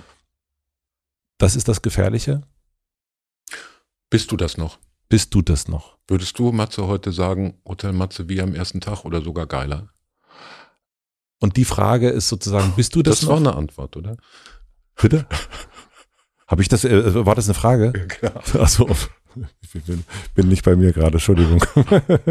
Äh, Moment. Sorry. Nee, also alles gut. Ähm, ja, äh, bin ich noch, ähm, aber der Raum ist nicht mehr da drüben, sondern der ist hier. Ähm, aber ich bin nicht nur das eine, mhm. sondern auch, da sind noch ganz viele andere Sachen. Ähm, Dazugekommen. Waren vorher da. Mhm. Und, und äh, sozusagen, ja, also, ja. Ähm, aber würdest du sagen, ist das die Schwierigkeit beim Ego, wenn das nur das eine ist? Also wenn du diesen, wenn da die Identifikation über das eine passiert. Also an dieser Produzent, jetzt reden wir so viel über, über, über die Psychologie des Jobs. Äh, das ist auch die beste Regisseurin, äh, beste Kamera, äh, Lichtsetzende bis runter zur Kabelhilfe zu haben. Es ist eine Menge mehr gute Autoren und so, das da rumzuschauen. Mhm. Ich bin dann jetzt kein ja. Psychomagier, aber was diese Beziehung zwischen Produzenten und Künstler angeht. Ähm, ich glaube, wenn du merkst, der wird unauthentisch, ähm, oder wir kommen gar nicht mehr zusammen an der Stelle, welches Potenzial sehe ich in dir und was willst du da unbedingt machen, dann muss man sich tatsächlich trennen oder dann trennt es sich auch von mhm. alleine. Aber ich finde, ich mag diese Frage, bist du das noch? Mhm. Hat, die das, hat dich das schon mal jemand gefragt? Also Wolfgang Corona, viel verstorbene, zu früh verstorbene, wunderbare Journalist und Interviewer hat mir mal gesagt, ähm, mach nicht nur eins. Mhm. Da steckte das so ein bisschen drin. Aber sonst, nee, ich will niemandem Unrecht tun. Ich, ich, ja, das ist der Fluch von diesem, von diesem, ich hatte mal Anfang der 90er zwei, drei Single-Hits, ähm, ist das mich immer ganz viel, du mach das doch nochmal. Mhm. So, ne? Da, da, bin ich natürlich so ein, äh, so ein Pony-Poster an der Kinderzimmerwand, das sich aber weigert, beharrlich ein Pony zu sein. Und damals war alles besser. Was bist du, wenn du nicht sendest und nicht produzierst? Vater, äh, Radfahrer, enorm erfolgreicher Gärtner, Kumpel, hoffe ich, Freund.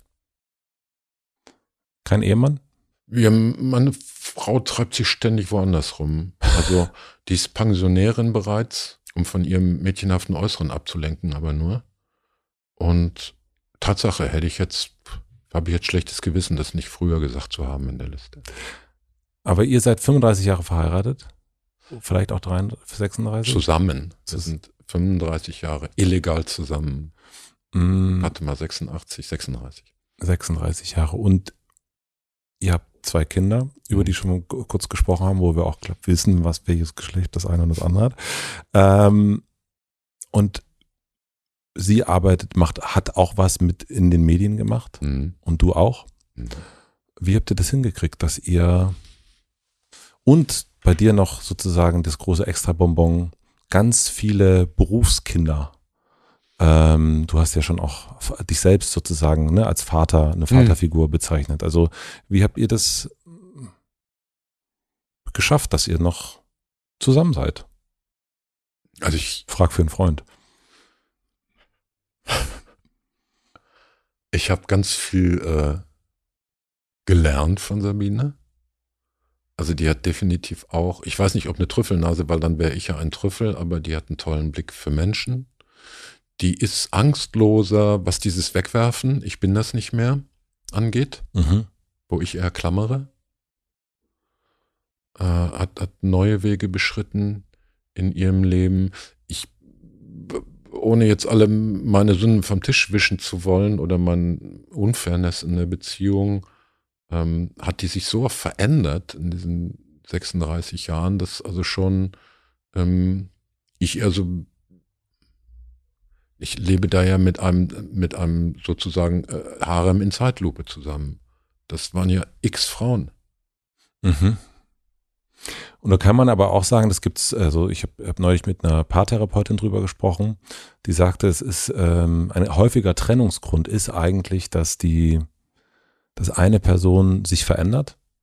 Also da sind wir beim Harem und die andere Person nicht die bleibt einfach, äh, benutze das Bild von einem Zug und der eine Wagen bleibt eigentlich stehen und der andere fährt und man kommt irgendwann nicht mehr mit.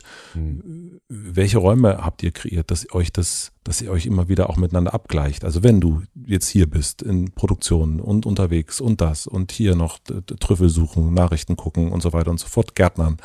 Ähm, was habt ihr da um euch immer wieder, äh, welche, welchen Bahnhof habt ihr? Uh, der Morgen Mhm. Also nach dem Wachwerden, Kaffee, Tee. Ah, das ist so eine halbe Stunde, vielleicht auch mal mehr. Ein gemeinsamer Urlaub. Ah, Irland? Ja. Bestimmte Freunde, die sozusagen gemeinsam, also sie hat ihre Freunde, ich habe meine Freunde und dann gibt es noch so eine Gruppe gemeinsame Freunde. So. Und, und es ist ja, ähm, ähm, Rilke hat so einen Brief geschrieben an einen ratsuchenden Freund, wo er sagt, das Geheimnis der Ehe ist ja nicht, dass man da verschmilzt und symbiotisch wird und, und einander mal ähnlicher und sich auswendig mhm. kennt, sondern seid einander Hüter eurer Einsamkeit. Wow. Es klingt jetzt kitschig. Nee, es ist super gut. Ja.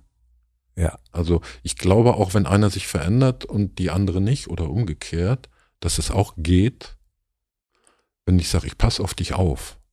Ich, ich bin hier, wenn was ist. Ja. Weiß Bescheid. Ähm, du veränderst dich und das ist gut für dich. Mhm. Also die Trash- oder äh, Billigversion ist äh, Eva Maria Zurhorst, ähm, liebe dich selbst und es ist egal, wenn du heiratest. Das ist ein bisschen das Gleiche. Ähm, solange ich versuche, die Partnerin zu ändern und die Partnerin versucht, mich zu ändern, das geht schief. Ja. Das geht schief. Aber wenn die sich verändert und ich sage, wow, toll, spannend, ich passe auf, ich bin hier, ich mische mich nicht ein, ich weiß ja noch gar nicht, was es wird, mhm. und du bei mir auch so, pass mhm. auf mich auf, mit mir ist irgendwas, mhm. dann ja. Schön, dass ihr euch so lange aufeinander aufpasst. Mhm. Ich habe Glück. Du hast schon wieder. Schon wieder Glück. Oh, was ist los? Ähm, also du hast gerade gesagt Glück und das ist eine wunderbare Überleitung zum Fastende dieses Gesprächs vielleicht sogar. Äh, denn eins deiner Lieblingsbücher ist, oder Lieblingsmärchen ist Hans im Glück. Ja, was, was. Das weiß ich. Ähm, und, und ich finde es so krass, das ist ja ein Buch oder ein Märchen, was du garantiert als Kind äh, entdeckt hast, was dir vorgelesen worden ist. Und, und das hat sich ja ganz eingeprägt. Bei mir war es übrigens Hänsel und Gretel und ich weiß immer noch nicht genau, was es zu bedeuten hat. Warum? Drewermann lesen, ja. Hm? Drewermann, Eugen Drewermann, der äh, Theologe, hat zu den äh, Grimmschen Märchen Psycho, ja, psychologische Deutungen geschrieben. Oh, doch, sag doch mal den Namen bitte. Eugen Drewermann. Oh. Alles klar. Und äh, sagt natürlich, dass diese Märchen sind ja, sind ja sozusagen Schwarmintelligenz aus der Zeit, als man keine Schwarmintelligenz, sondern von Generation zu ja. Generation rundgeschliffen geschliffen wie Flusskiesel. Es gibt immer diese böse Schwiegermutter, es gibt immer bestimmte Stereotypen, die aber eigentlich äh, deine innere Familienaufstellung spiegeln. Aber Entschuldigung, Hans, Hans im Glück. Ja, weil das Spannende ist, äh, weil es, äh, du hast es als Kind gelesen und dann ist es dir ja eigentlich passiert. Also dir ist sozusagen, also ne, du, äh, du hast, äh, wir haben viel über Ego gesprochen mhm. und Ego hat ja auch viel mit, wird manchmal sozusagen, hat die Form von Besitz. Ähm, und ähm, und das ist, wird immer mehr, immer mehr. Und aber bei Hans im Glück ist es ja am Ende die große Erkenntnis, naja, ich brauche eigentlich gar nicht so viel. Also mhm. so, ich kann mich auch trennen. Ich kann mich auch von den Stars trennen. Ich kann mich von ganz vielen anderen Sachen trennen. Und ich bin eigentlich glücklich. Und ich habe mich aber gefragt, wenn das sozusagen schon als Kind angelegt war und warum, wie, also wie du dir das erklärst, dass das da dann auch nochmal so passiert ist. Also, also vielleicht hat dir der Eugen. Äh, ich fand das, äh, das Märchen als Kind schrecklich, weil hochmoralisch, ja. weil ich es las als, schau mal, wie dumm der Hans ist. Wenn ja. man doch einen Klumpen Gold hat, dann behält man den und trachtet noch mehr daraus zu machen und man tauscht es nicht in einer elenden Litanei der Dummheit und Neugierde und, und, und, und, und Unbedachtheit hin, bis man gar nichts mehr hat. Ja. Ähm, so war dein Blick als Kind drauf. Das war mein Blick als, Kind und dann hätte ich das Märchen vergessen können. Das war ein eher schwacher Tag im Leben der Gebrüder Grimm. Mhm. Ähm, und dann tauchte mir das später im Leben, vielleicht war die Reihenfolge umgekehrt auf, dass ich dachte, da habe ich jetzt einen Klumpen Gold verloren, also alle wollen beim Fernsehen arbeiten und ich darf das jetzt nicht mehr. Ähm, und ich fühle nur Erleichterung. Was ist denn jetzt durcheinander? Und dann fällt einem vielleicht das Märchen wieder an und man sagt, ach so, Hans im Glück. Der ist ja glücklich, wenn er das weggibt. Der ist ja nicht glücklich, weil er das weggibt oder weil er hinfort arm sein wird, sondern er hat die Erleichterung, dass er diesen scheiß Goldklumpen nicht mehr mitschleppen muss. Und was hat dir der Eugen dazu erzählt oder was hast du bei ihm dazu gelesen, dass das so, diese Familienaufstellung, dass das so drin ist bei dir? Also wir, wir haben ja uns das, das Glashaus sozusagen ja von Anfang bis jetzt äh, sozusagen angeguckt. Also dass das so ein... Also da ist mir wenig in Erinnerung, einfach weil Hans in Glück, das ist ja nur der Hans und drumherum gibt es jetzt keine handelnden Personen. Ja. Ich glaube, dass das bei tatsächlich ähm, zum Beispiel Hänsel und Gretel oder Schneewittchen bei diesen Märchen ist das aufschlussreicher, was Trevermann schreibt, weil mhm. es immer verborgene Familienaufstellungen sind. Also diese böse Mutter, die die Kinder euch, dich und deine Schwester äh, da im Wald verhungern lassen will, mhm. die ist eine bestimmte Erklärung. Der Vater, die Hexe ist jemand, die wirst du dann wieder erkennen. Oh, da bin ich aber gespannt. Das ist ja richtig, da freue ich mich schon richtig, das gleich mal äh, äh, zu lesen. Drei Sachen noch. Also, Stucki sagte über dich, der will nirgendwo mehr hin, der ist schon da. Mhm. Stimmt das? Ich werde niemals Benjamin enttäuschen. Also ja, also äh, ja. Nee, ich bin ja, also äh, ja, äh, ich bin, ich mache jetzt das, das hast du eben angesprochen. Ich mache noch ein bisschen was vor der Kamera, das mache ich aus Lust. Und ich werde es zerstören, wenn es keine Lust mehr bereitet oder mir keine Lust mehr verschafft. Insofern ja. Bist du bei diesen YouTube-Sachen, die du machst, die ich großartig finde und die mir äh, ein, ein äh, wirklich ein Kompass sind. Also wo ich das Gefühl habe, da werden Sachen ausgesprochen, die sonst wenig ausgesprochen werden oder selten ähm, und, und schärfen sozusagen auch meinen kritischen Blick auf, auf Dinge. Und die sind aber auch, das sind Sachen, die du da aussprichst, wofür andere, über die wir heute schon gesprochen haben, die vielleicht dem nächsten Buch rausbringen, das vierte Gewalt heißt, äh, richtig viel auf die Fresse kriegen. Mhm. Und du kriegst das aber nicht. Wenn man sich in die Kommentare, äh, wenn man da so reinguckt, dann liest man eigentlich die ganze Zeit Küpperspush, danke. Ja, ähm, ja alle anderen haben wir gesperrt. ähm, wie erklärst du dir das? Dass die, ähm, dass es da so ein, auf der einen Seite für dich da so einen Zuspruch gibt, der gar nicht so unterschiedlich ist von dem, was irgendwie Precht oder, oder mhm. äh, Welz oder andere Leute von sich so geben, äh, oder so, oder vielleicht auch einfach nachfragen. Die werden dann sozusagen in eine Schwurbelecke gesteckt oder der checkt sich mehr als alt und weiß oder was auch immer und mhm. hat sowieso noch nie eine Ahnung gehabt. Und bei dir ist da wirklich, es ist unglaublich, also ich habe ein bisschen gesucht, aber ich habe keinen, also vielleicht habt ihr wirklich alle gelöscht, aber es ist, es ist wie so ein, hä? Hier äußert sich jemand, hier macht, hier, hier ist jemand sarkastisch, hier ist jemand auch sehr kritisch, aber irgendwie sagen die Leute, ja, bitte weiter so. Danke. Ähm, also zum einen, das gehört zu diesem Wildwest. Mhm. Äh, die Gesetzmäßigkeiten des digitalen Publizierens kennenzulernen, auch insofern, als dass wir inzwischen wissen, mit der zwei, drei Produktionen haben wir, haben wir, äh, ähm, sind wir so an die Querdenkerglocke gekommen, mhm. die ähm, der Kampf gegen den Mainstream ist im Internet der Mainstream. Hat mhm. Rubeck Music mal gesagt, da ist viel dran. Also Leute, die sich mit besonderer Widerstandsgebärde und hier wird gesagt, was man anderswo nicht sagen darf oder wir trauen uns noch, wir mhm. sind aber im Prinzip schon kurz vor Weiße Rose und Stauffenberg. ähm, das ist überhaupt nicht unser Ding. Wir wissen aber, wenn wir ab und zu mal so verstanden werden, dann hat so ein Filmchen nicht, nicht 30 äh, oder 40.000 Aufrufe, sondern 800.000. Mhm. So. Und dann haben wir die ganze, sehr viele, sehr unappetitliche Kommentierungen, die meinen uns zu unterstützen, Kritik an Frau Baerbock immer gerne genommen. Ähm, so, und dann schieben wir zwei Produktionen hinterher, wo die einen dicken Strahl kotzen und äh, dann steht dann nur D-Abo, D-Abo, D-Abo. Mhm. Also die dann auch wieder loszuwerden. Und, und da machen wir eine relativ konsequente Politik, dass wir, äh, wenn, wenn wir jetzt diesen Kanal boosten wollten, sehr berühmt, wüsste ich jetzt inzwischen, wie es geht. Mhm. Und ähm, da ich das nicht mehr muss, mache ich das nicht. Weil du Hans im Glück bist. Ja, also ich, ich, ich war ja mal da oben, mhm. wo jetzt vielleicht Menschen Ähm, ich habe mit einem jungen YouTuber, ganz äh, Leonhard Gessner, der ist 16, macht politische Interviews, sehr interessant. Ähm, und der sagt dann, ja, ich bin auf dem Schulhof und die Mitschülerinnen und Mitschüler sagen, ja, aber Leonhard, guck mal, du hast jetzt da ähm, äh, diese, diese, weiß ich nicht, immer ein Kabinettsmitglied interviewt, das hat 700 Klicks. Äh, und dann hast du die, äh, den Gauland interviewt, das hat 70.000 Klicks. Das ist doch klar, wen du als nächsten nimmst. Ja. So. Und da als 16-jähriger, unverdorbener junger Journalist reingeschossen zu werden, ähm, das tut mir fast leid. Also der Junge hatte den Widerstand zu sagen, ich mache jetzt nicht äh, das hintereinander weg, aber ja. Du hast mal Ich bin aber auch gar nicht so wichtig. Also äh, dieses, dieses, dieses Gebölke, im Internet, dieses Gerülpse, das bemisst sich ja immer da, wenn jetzt einer sagt, also Küppersbusch Arschloch, was der da geschrieben hat und acht Leute sagen, wer ist Küppersbusch, ja. dann erzielst du keinen Effekt. Ja. Also da ist es dann besser, besser sich an Precht und Wälzer und so abzuarbeiten. Äh, ja, das klingt, also das, da ist der Mic Drop, von dem er erst gesprochen, haben, der ist auf jeden Fall größer. Also wenn man da jetzt, wenn man jetzt Precht ist, sagt, dann ist das auf jeden Fall erstmal, hat das ein mehr Gewicht als, ähm, ja, genau, das ist, das ist, das ist vollkommen klar. Du hast auch mal was anderes sehr Schlaues gesagt, und zwar hast du gesagt, hinter jeder Person steckt oder über Moment, Moment. Das, Na, das war ja wieder schlau, was ich da gesagt das hast habe. Du, äh, Prägnant und gut merkbar. Das über nee, nee, nee, du hast, über, hast mal gesagt, über jeden Menschen steht eine große Frage. Welche steht über dir, dir. selbst? Ach mir, schade. Mhm.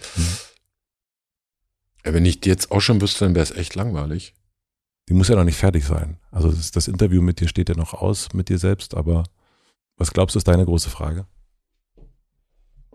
Das ist jetzt auf einer sehr persönlichen Ebene. Ist, ähm, werde ich ersticken oder verhungern? Willst du das erklären? Ersticken von Nähe oder verhungern in Einsamkeit? Es geht ja beides. Du hast gefragt, es wird jetzt sehr metaphysisch. Ja, es ist. Äh Aber wenn du fragst, welche Frage mich mit mir selber beschäftigt, dann die. Da werde ich noch ein bisschen drüber nachdenken. Und du ja auch. Ja, ja, ich, eh, ich muss, du kannst. Ja, ja, ja. Ähm, da fällt mir irgendwann noch eine Gegenfrage zu ein. Aber ich würde dir jetzt die letzten drei schnellen Fragen stellen. Okay. Außer du willst, du hast, du sagst irgendwas, äh, dir schwebt noch etwas vor, was wir vergessen haben. Eins, weil wir so lange über Ukraine gesprochen und ich, und ich diese Soldatengeschichten von meiner Familie erzählt habe. Diese Männer, die da alle nicht mehr sind oder nur noch als Krüppel, waren Verbrecher, weil sie Teil eines verbrecherischen Krieges waren.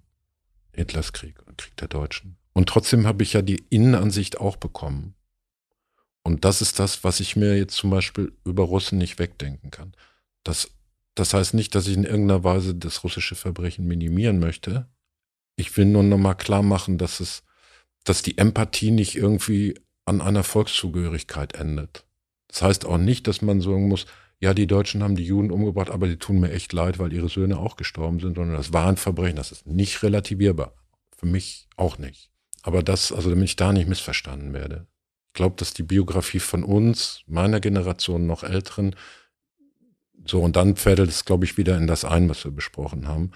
Das ist eine andere Skala, die heißt, der Krieg ist die Katastrophe. Und nicht, und es, nicht welches Narrativ gewinnt. Das, das ging mir jetzt eben. Ich weiß nicht, ob ich das eben deutlich genug gesagt habe. Danke, dass du es nochmal gesagt hast. Also ich glaube, ich habe das, hat das in dem Moment verstanden. Gehört? Ja. Okay. Ähm, aber ich finde es gut, dass du es nochmal äh, noch gesagt hast, weil es, ähm, ich finde äh, ich finde es schwierig tatsächlich, dass man sagt, also die, die, die Zuschreibung, man wäre ein Russland-Versteher. Weil ich denke doch, naja, also es ist gar nicht so schlecht, versuchen ja. zu verstehen. Also was denn sonst bitte? Weil sonst brauchen wir ja nicht mehr, also dann brauchen wir keine Fragen mehr stellen, wenn es nicht darum geht, dass wir irgendwas verstehen wollen. Es ist nicht aufzulösen, weil, weil ausgerechnet wir, wir brauchten ja die komplette Kapitulation. Ja. Also diese Erzählung, nein, äh, mit Hitler gab es nichts mehr zu verhandeln, mhm. die stimmt. Deswegen ist es so schwer aufzulösen. Ja. Aber deswegen sind die Erzählungen der letzten Jahre, Saddam Hussein ist Hitler, Gaddafi ist Hitler, irgendwie ist Assad Hitler. Der polnische Außenminister sagt, wer mit Putin telefoniert, telefoniert auch mit Hitler. Also da machen, aber gut, jetzt machen wir. Aber eine Sache dazu noch. Ähm, auch weil du das so lange beobachtest. Also, also und von, wir reden ja wirklich jetzt von von der Muttermilch aus bis jetzt. Ähm, machst du dir, je älter du wirst, mehr Sorgen oder weniger Sorgen? Oh, ich habe, äh, was das enge Feld angeht, Journalismus, sind wir dank der 68er äh, in, in einen Beruf mit großer Freiheit gestolpert. Und ich hinterlasse ihn in schlechterem Zustand, mhm. wenn ich ein paar Jahren vielleicht aufhöre. Das Universum des Sagbaren ist aus verschiedenen Gründen kleiner geworden. Und wir sind, ich bin mit meiner Generation äh, in, in ein Wohlstandsland, äh, ein Bewährungssträfling, der fern von allem Kriegshandeln war, weil man ihn immer noch verdächtigte, sofort zum dritten Mal die Welt anzuzünden.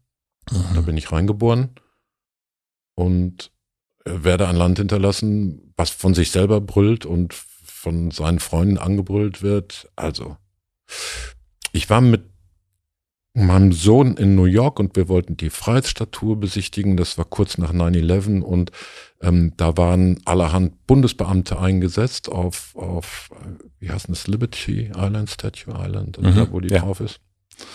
Ähm, und sollten uns nur erklären, nein, da müsste man sich drei Wochen vorher anmelden, weil wegen Bombenanschlag sei das alles nicht mehr so idyllisch. Aber wo wir schon mal da seien, er sei amerikanischer Staatsbeamte, wo kämen wir denn her?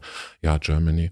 Und er sagte, ja, das ist mit den Deutschen, das verstehen wir nicht. Es gibt eigentlich in Europa nur zwei Völker mit guten Soldaten, das sind die Serben und die Deutschen. Und die Deutschen, die benehmen sich wie so eine Fußballmannschaft, die einmal verloren hat und sagt, wir treten nicht mehr an. Hm. Dann habe ich gedacht, was ist das jetzt? Da ist mein Sohn, ich hoffe, dass der nie Soldat werden muss. Und ich muss jetzt dem Amerikaner, unserem Befreier, erklären, dass es nicht rein sportliche Veranstaltung war mit Auschwitz. Bizarr. Sehr bizarr. Und die Welt hinterlasse ich dann auf der großen Ebene, dass dieses Glück, das ich im Grunde hatte, das Kind von Bezie äh, Bewährungssträflingen zu sein, deutsche Teilung und haltet mal euren Militarismus um Decke, und das ist weg. Hm. Und wenn du diese Welt verlässt, was ja noch ganz vielen, viele Jahre also vor uns liegt, ähm, was, was ist du bist jetzt nicht der Appelltyp, glaube ich. Mhm. Ähm, aber vielleicht das leise Flüstern, was würdest du äh, der Generation, meiner Generation oder der eins drunter, was würdest du denen ins Ohr flüstern? Ich hatte mit meinen Kindern eine Abrede, die rührt aus der Kindheit her. Äh, das auf meinem Grabstein stehen soll, kann man alles nochmal kleben. Also nicht ans Äußerste zu gehen. Nee, man, egal welche Situation, kann man, muss man versuchen, sie zu verbessern. Ja. Hm. Sehr hoffnungsvoll. Äh, Wiglaf Droste wollte auf dem Grabstein stehen haben, kennen Sie den schon. Hat dann aber testamentarisch eine Seebestattung verfügt. Kennen Sie den schon? Ist aber wirklich richtig gut. Und, äh, und was war der? Der war früher auch wilder. Auch von ihm? Hm. Ja, gut, das ist zu sehr eine Reaktion auf, ähm, auf andere. Ja, auf ihn selber auch. Auf ihn selber auch. Ja. Mein Sohn sagte, als, als, äh, als er auf einem Grab stand, bei dem Friedhof, wo wir spazieren gingen, diese beiden ineinander verschlungenen Eheringe sah, ey, Papa, hatten die einen kleinen Audi? wow. Ja, der Apfel, der Stamm mhm. und so weiter und so fort. Mhm. Welches Buch würdest du den Menschen empfehlen, die das jetzt hier bis hierhin gehört haben? Welches Buch sollten, sollte man lesen? Was, was den politischen Anteil angeht, äh, Jonathan Clark, die Schlafwandler, mhm. also die Entstehung des Ersten Weltkriegs. Und sonst, das kann ich aber dir nur so erzählen. Ich weiß nicht, ob das äh, zur Empfehlung taugt. Ich habe als ganz junger Mann Narziss und Goldmund von Hermann Hesse gelesen und fand super, wie die beiden Freunde so ganz unterschiedlich, der eine als Mönch, der andere als Künstler und Sexualpraktiker ins Leben starten. Und in meiner Erinnerung war verwischt, wie das Buch dann eigentlich irgendwie weitergeht. Ich habe es nie gelesen. Dann habe ich es als 60-Jähriger nochmal gelesen, mit 40, mehr als 40 Jahren dazwischen und fand den Anfang irgendwie kitschig und ja, ja, junge Leute, Spinnerei. Und fand das Ende, wie die aufs Sterben zugehen, total spannend und dachte, es sind zwei Bücher, kann nicht sein. Ah, das, das äh, habe ich mir notiert. Ähm, was denken andere über dich, was vielleicht gar nicht stimmt? Ja, was eben, wie gesagt, ich widerspreche Benjamin grundsätzlich nicht. Ähm, aber ich bin, ich hatte mir 61 Jahre sein irgendwie wesentlich abgefuckter vorgestellt. Und ja, angekommen in Resignation und das war's dann jetzt im Groben. Khaki-farbene Anziehsachen, Pepita-Hütchen. Ähm, und da sind wir natürlich auch wieder, weil nicht Kriegsgeneration beschenkt, dass wir nur so gesund und auch wohlhabend sind. Ähm, also Benjamin, ich ruhe in mir selber, ich bin aber noch nicht angekommen. Und die letzte Frage, eine große Plakatwand am Alexanderplatz wartet auf dich und du darfst draufschreiben, was für alle Berliner und Berlinerinnen, die da vorbeilaufen und Menschen aus New York und sowieso, ja. äh, was wird da drauf zu lesen sein? Was würdest du draufschreiben? Oh.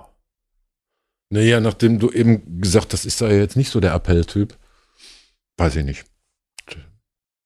Ne, das geht nicht. Alter, ich kann dich doch jetzt hier nicht so gehen lassen, Mensch. Ich habe schon die Grabsprüche habe ich schon rausgetan. Das liebe liebe Berliner, Brandenburger, amerikanischen Touristen, ich habe euch nichts zu sagen. Ich habe euch nichts zu sagen. Ich habe euch nichts zu sagen, wäre cool. Das ist eigentlich gut. Ja, eigentlich ja. Also dann nehmen wir doch, nehmen wir doch den. gut, dass du aufgepasst hast. Ja, ja, Gott sei Dank. Äh, ich würde sagen, äh, vielen herzlichen Dank. Danke dir. Bis hierhin, äh, was hast du gesagt? Bis hierhin vielen Dank. Ja, das ist, hol schon mal den Wagen, Harry. Dann holen wir den Wagen, würde ich sagen. Dankeschön für deinen Besuch. Danke dir.